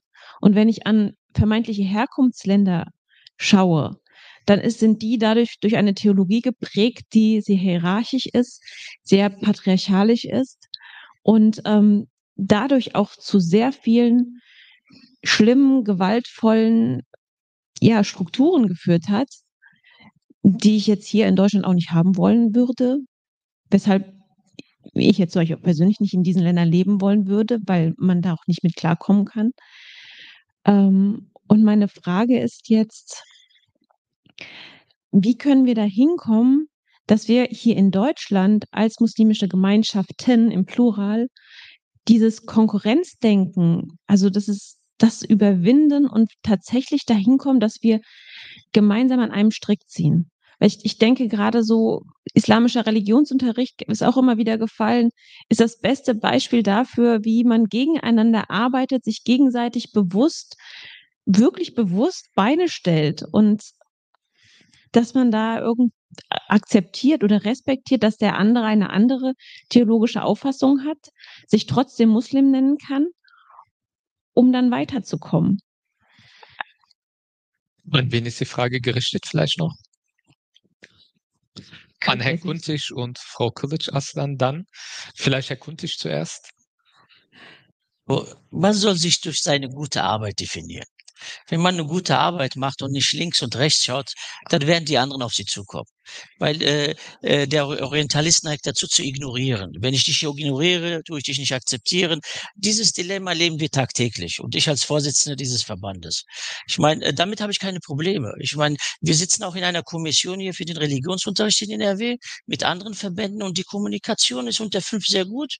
Das heißt fünf und die anderen. Die anderen, damit sind wir gemeint. Innerhalb, und wir sollen gemeinsam einen Religionsunterricht für die Schüler organisieren, aber es das heißt immer von denen fünf und die anderen. Und die anderen sind wir als Verband gemeint. Also diese Akzeptanz, da, ich kann doch nicht um Akzeptanz kämpfen.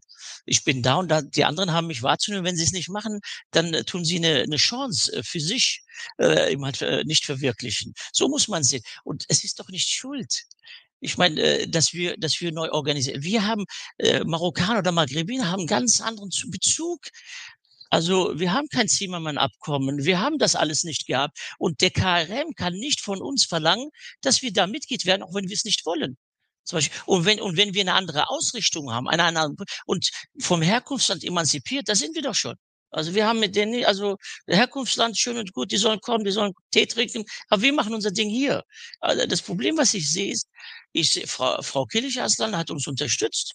Ich kann mich erinnern, bei, bei, bei Anträgen äh, ist meine, sind meine Mitarbeiter zu ihr und sie hat uns Verbesserungsvorschläge gemacht. Wir arbeiten sehr eng zusammen. Letter of Intent, Unterstützung, Veranstaltung. Also wenn ich nicht kann, schicke ich meine Mitarbeiter oder meine Kollegen vom Vorstand. Das ist für mich. Aber die anderen laden nie ein. Ich habe den anderen KRM-Verbänden gesagt, lasst uns mal über Bekenntnis äh, mal äh, eine Diskussion machen. Wie definiert ihr euch als KRM? Ich sage ganz offen, der Zentralrat der Muslime. Wie definiert er denn? Was für ein Bekenntnis hat er? Ist er Hanefitisch, ist er Malikitisch, ist er Sunnitisch, ist er Schiitisch? Nein. Die anderen Organisationen, die sehen, die, man, man will uns nicht am Tisch und glücklicherweise ist der deutsche Staat in der Lage, uns an einen Tisch zu führen. Das ist auch ein Vorteil, dass wir hier in diesem Land leben. Weil hier kannst du, hier haben viele Muslime gelernt, ihren Glauben frei auszuleben. Frau zu interpretieren. Zum Beispiel die Ahmadiyya sind in manchen Ländern, werden sie mit dem Tode verfolgt. Für die sind, die sind keine, das sind keine, das ist eine Sekte. Und wir haben damals, ich kann mich erinnern, damals, wo die, die, die haben wir uns getraut, mit denen ein, eine, ein, ein Projekt zu machen, wo alle gesagt haben, die Konservativen, das geht nicht. Da war mein Argument, wir werden doch nicht in einem gleichen Grab beerdigt oder stehen alle gleich vorm Schöpfer. Es geht darum, wir machen ein soziales Projekt für die Menschen. Und hier muss man auch lernen, das ist, das ist die Sache der anderen Verbände, sich zu öffnen. Oder sie wollen sich nicht öffnen. Vielleicht geht es denen so gut. Ich meine, wenn ich die Möglichkeit hätte wie andere Verbände, vielleicht hätte ich eine andere Position. Weiß ich nicht. Aber es ist so. Aber man kann wir, war, wir waren im Ramadan, haben wir es versucht, sage ich Ihnen ganz offen, zusammenzukommen, wegen dem Religionsunterricht. Nach einer halben Stunde ist es explodiert. Obwohl wir gefastet haben. Und beim Fasten muss man ja gläubig sein, gemäßigt, friedlich. Das Ding ist uns um die Ohren äh, geflogen. Und dann habe ich gesagt, das muss ich mir nicht geben. Weil meine Daseinsberechtigung, das sind meine Mitglieder. Und ich sage, ich habe nur 120 Gemeinden, vielleicht sind es 30.000 Menschen, ich weiß nicht, wie da beten, aber ich sage nicht, ich vertrete den gesamten Islam hier. Das, das maße ich mir nicht an und das dürfen sich auch andere Verbände nicht anmaßen. Und wir müssen uns um andere sorgen. Syrische Mitbürger, die neuen Mitbürger, die anderen, die konvertiert. Wir dürfen uns nicht nur auf türkisch, marokkanisch oder so, es wird größer. Es wird eine Vielfalt geben. Und wenn ein Minister zu mir sagt, Herr, Herr Kuntig, das war der Innenminister, die, kümmern Sie sich doch um die syrischen Mitbürger in ihren Gemeinden, in den türkischen Gemeinden, dass sie sich integrieren. Das, da, da, da, das ist, was Herr Lemmend gesagt, die Basisarbeit, die funktioniert sehr gut. Sehr gut. Aber je höher sie geht, es geht auch um die, ich glaube, die Kirchen sind auch nicht anders. Wenn es wenn's, wenn's, wenn's um den Kampf der Fründe geht, der Verteilung und so, dann will die keiner abgeben. Ich kann auch die KRM-Verbände verstehen. Stellen Sie sich mal vor, vorher waren es vier, jetzt sind es die Bosniaken alleine, die Albaner alleine, wir alleine, vielleicht die Syrer. Auf einmal haben sie acht Verbände da fühlt man sich auch nicht wohl. Deswegen, äh, man soll seine Arbeit machen. Und Frau Kilic Aslan ist vom Fach, ist ein Profi. Sie macht schon sehr gute Arbeit. Und äh, das beobachten wir. Und wir lernen auch voneinander. Also das ist das Wichtige, vor allem. Voneinander lernen. Vielleicht ganz kurz. Genau. Dunja, also äh, das Problem werden wir nicht lösen. Das kann ich dir einfach so prophezeien. Äh, aber wir werden thematisch zusammenarbeiten können. Und äh, ich denke, die neue Generation kann ein Beispiel für die ältere Generation äh, sein. Wir sollen nicht unbedingt äh, ähm, äh, dieses, äh, diese Erwartung haben, dass wir alle gleich am gleichen Strang ziehen werden. Das werden wir nicht. Äh, aber wir werden thematisch zusammenarbeiten. Und diese Größenwahn werden wir irgendwann mal, denke ich, zur Seite legen, äh, wenn äh, das Ziel die Bevölkerung, also unsere, unsere Basis ist. Und das ist, darum geht es, ja. Und die Menschen, die äh, anderen Ländern oder von Ausland kommen und hier eine andere Interesse haben für sich selber und so weiter, äh, können natürlich auch manchmal äh, der Grund sein. Ähm, aber wir definieren uns erstmal in Deutschland äh, als ansässige, äh, zum Beispiel ein Projekt von uns, muslimische Spuren in deutscher Heimat. Wir suchen unsere Spuren, die zur, bis zu siebte Jahrhundert zurückgeht. Ähm, wir haben als Muslime hier äh, seit langem existiert. Wir werden auch lange existieren. Wir werden äh, etwas beitragen. Und diese Spurensuche tut unsere junge Generation gut. Und bei dieser Spurensuche werden wir auch äh, eine oder andere Verband äh, stoßen, weil die auch ihre Spuren legen. Wir werden ihre, unsere Spuren legen. Also deshalb bin ich sehr positiv eingestellt. Also ich äh, habe keine Erwartung, dass wir am Tisch kommen müssen.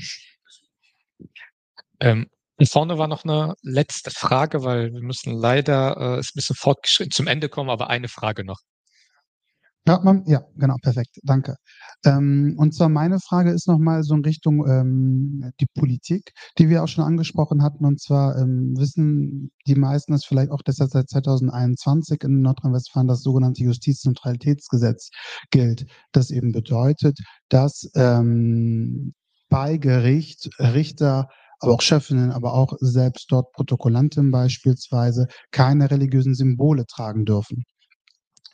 Ähm, und es wirkte ja so, als wir gerade gesprochen haben, ja, die Politik, das hat sich so gebessert und man öffnet sich und äh, es gibt gar nicht mehr so Hindernisse.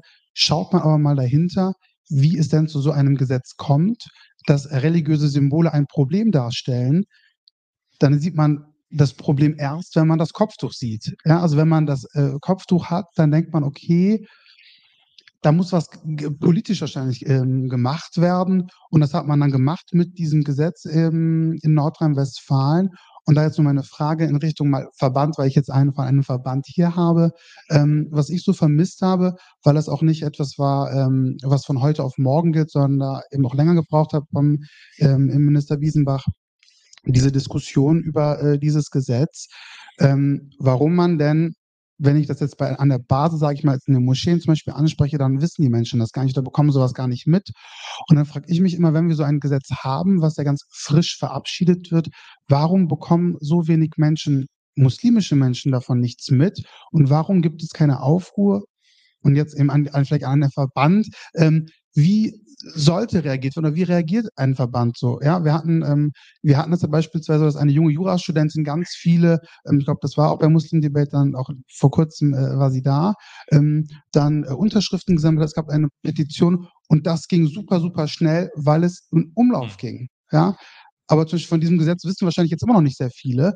Und ich frage mich, ähm, warum schaffen wir es nicht als ähm, Muslime uns so zu organisieren, dass ähm, es eine größere Aufruhr kommt. Ja, dass man eben sieht, okay, die Menschen wissen davon und stellen sich, da, stellen sich dagegen oder ähm, möchten dazu was sagen. Weil das eigentlich sie betrifft. Ja, also sie sind der Auslöser für so ein Gesetz. Herr Kuntig vielleicht erst und dann äh, Herr Lemmen erst, oder? Herr Lemmen, Sie können, Sie können. Okay. Also er wird die Frage muslimischerseits beantworten. Also man muss sich natürlich eins vor Augen halten. Alle die Leute, die solche Gesetze verabschieden, müssen wissen, und das ist ihnen oft nicht bewusst, dass die Regelungen, die sie verabschieden, dann für alle gelten. Ja? So, und das haben halt manche Leute nicht im Kopf, aber in letzter Konsequenz bedeuten solche Gesetze, ein Herausdrängen der Religion aus dem öffentlichen Leben, aus dem öffentlichen Raum. Das gilt nicht nur fürs Kopftuch, das gilt fürs Kreuz, das gilt für die Kippa. Ne? Also in letzter Konsequenz gilt das für alle. Und das müssen sich bisweilen auch Religionsvertreter sagen, die das fordern, die also sagen, ich will in meiner Schule zum Beispiel kein Kopftuch. Da muss man erstmal begründen, warum willst du das denn nicht? Wie beeinträchtigt das dich das denn in deiner religiösen Identität? Da wird es wenig Gründe für finden. Also ich will damit sagen, man muss mit diesen Debatten sehr vorsichtig sein, weil sie führen letztlich dazu, dass Religion insgesamt aus dem öffentlichen Raum verschwindet. Und das finde ich in Deutschland eine ganz unheilvolle Diskussion, die in anderen Ländern ganz, ganz anders geführt wird. In Großbritannien gibt es Frauen mit Kopftuch bei der Polizei, beim Militär und, und, und sogar in der Justiz. Ne? Und die Frage ist wirklich, was ist, äh, was, was ist der Schaden? Also, und beim Kopftuch kann man es wirklich sagen, es kommt auf die individuelle Überzeugung der Kopftuchträgerin an. Es kommt nicht darauf an, was bedeutet das Kopftuch in einem politischen Kontext der Türkei, sondern es kommt darauf an, was bedeutet es für sie, was bedeutet es für sie, was bedeutet es für sie. Und das ist sehr ernst zu nehmen. Und da finde ich, da muss man wirklich sorgfältig überlegen, welche Grenzen zieht man da. Und da weiß, weiß ich nicht, ob da jedes Gesetz wirklich bis, bis in die letzte Instanz wasserdicht ist. Hm. Aber ähm, die Zuschauer hat ja eine interessante Frage gestellt. Das geht in Richtung Verbandsvertreter. Ergänzen. Ergänze. Äh, weil das war eine Jurastudentin, die eine ähm, äh, Unterschriftenaktion online durchgeführt hat und sie hat 180.000 Unterschriften gesammelt um und hat Aufmerksamkeit geschaffen für ein Gesetzesvorhaben, ähm, äh, was die ähm, von Beamten, glaube ich, das äußere Erscheinungsbild regeln sollte. Und der einz, eigentliche Anlass dieses Gesetzentwurfs waren ja Nazi-Tattoos. Und dann hat man sich gedacht, okay, machen wir auch religiöse Symbolik noch mit rein. Äh, unter anderem halt das Kopftuch. Aber wie kann es denn sein, wenn es ein Gesetzesvorhaben gibt und dieses äh, Gesetzgebungsverfahren ist ja ein langwieriger Prozess, dass äh, muslimische Interessensvertreter das nicht wahrnehmen, das nicht registrieren und nicht frühzeitig eben Aufmerksamkeit schaffen, sondern diese Aufmerksamkeit in der muslimischen Community ist erst dann entstanden, als das Gesetz schon im Bundestag beschlossen wurde. Äh, woran liegt das? Liegt das an der Professionalität der Verbände? Liegt das am Mangel an strukturellen Möglichkeiten oder? Es liegt an der Woman- und Manpower. Also man kann nicht alles abdecken. Äh, mal ist man mit der Basis beschäftigt, dann ist man mit Projekten beschäftigt, dann ist man mit der Politik, mit Anerkennungsprozessen beschäftigt. Und dann gibt es auch das Dilemma, dass in solchen Anhörungen, wo wo einfach äh, Menschen der Zivilgesellschaft oder der Religion angehört werden, wir den Zugang nicht haben wir nicht mal eingeladen werden, obwohl wir das, das haben wir auch bilateral auch kommuniziert. Wir haben auch unsere Bedenken geäußert schriftlich und alles, aber die Resonanz zurück. Zum Beispiel, wir, wir kämpfen dafür, dass wir in gewissen Ausschüssen, wenn Gesetze verabschiedet, dass wir mitsprechen dürfen. Da kommen sie ja nicht mal rein. Sei es jetzt hier im Landtag oder sei es jetzt im Bundestag. Das ist das Problem, dass die politische Teilhabe der Muslime an ihnen vorbeiläuft. Ist unabhängig, welche Organisation da, da, da sitzt. Aber manchmal habe ich das Gefühl, nicht gegen die Leute. Manchmal sitzt ja, äh, ich kenne ihn ja sehr gut, die TGD mehr an solchen Ausschüssen und was weiß ich. Da geht es auch um die Verteilung, wie wir gesehen haben, der Gelder, wo gehen die hin und so. Das läuft an den Muslimen vorbei. Wir klopfen ja immer wieder. Aber das Problem ist, es liegt wirklich nicht, also Gott sei Dank haben wir Social Media und diese junge Dame konnte sehr viel machen und Unterschriften, aber es liegt wirklich an der, an der, an der Woman und Manpower, die ein Verband nicht hat. Also unser Verband hat es nicht, dass er wirklich alle, alle Ebenen abdecken kann. Also wir sind froh, dass wir äh, die Dinge, die wir haben, noch abdecken können. Und, und ich muss Ihnen ganz ehrlich sagen, Sie können also ein, ein, ein, also eine Religionsgemeinschaft oder Religion nicht auf Ehrenamt äh, aufbauen. Das, das geht nicht. Und wenn allein für dieses für diesen Bereich brauchen Sie fünf bis zehn Mitarbeiter, die sich tagtäglich damit äh, auseinandersetzen und auch Juristen, Fachjuristen, die auch juristisch argumentieren können. Ich bin es Gott sei Dank, aber ich muss Vorsitzender spielen und juristisch argumentieren, weil äh, ganz wenige Verbände haben auch Juristen, gerade im Verfassungsrecht, gerade in diesem Verwaltungsrecht, auf die sie zugreifen können und dann schnell argumentieren können. Es, es liegt nicht, dass wir nicht wollen. Es liegt darum, wir können nicht. Und das müssen sich, und das ist die Wahrheit. Dieses Thema, wenn ich es gewollt, wenn ich es gekonnt hätte, wäre ich es offensiv angegangen, aber ich konnte es nicht. Das Darf ist die Wahrheit. dazu ja. sagen? Also äh, als dieses Gesetz verabschiedet werden sollte und von äh, Bundespräsidenten äh, ratifiziert äh, werden sollte, haben wir uns mit den äh, Bundespräsidialamten in Kontakt getreten als Organisation und äh, mit dem Referatsleiter auch ein langes Gespräch habe ich geführt und äh, darum gebeten, dass der Bundespräsident bitte dieses Gesetz nicht unterschreibt. Ähm, und dann hat sich herausgestellt, dass es in sehr wenigen Fällen äh, Hm. leider der Fall war ist. und die Möglichkeit der Herr Bundespräsident nicht haben wird. Aber auf jeden Fall wollten sie das thematisieren, aber äh, es hat nicht geklappt. Äh, dennoch haben wir natürlich mit Presse, äh, also Öffentlichkeitsarbeit und so weiter, das thematisiert. Wir haben an BMI geschrieben, an äh, zuständige neue Ministerin oder äh, Staatssekretärin und so weiter. Alles, äh, was in unserer Macht steht, äh, machen wir natürlich als zivilgesellschaftliche Organisation.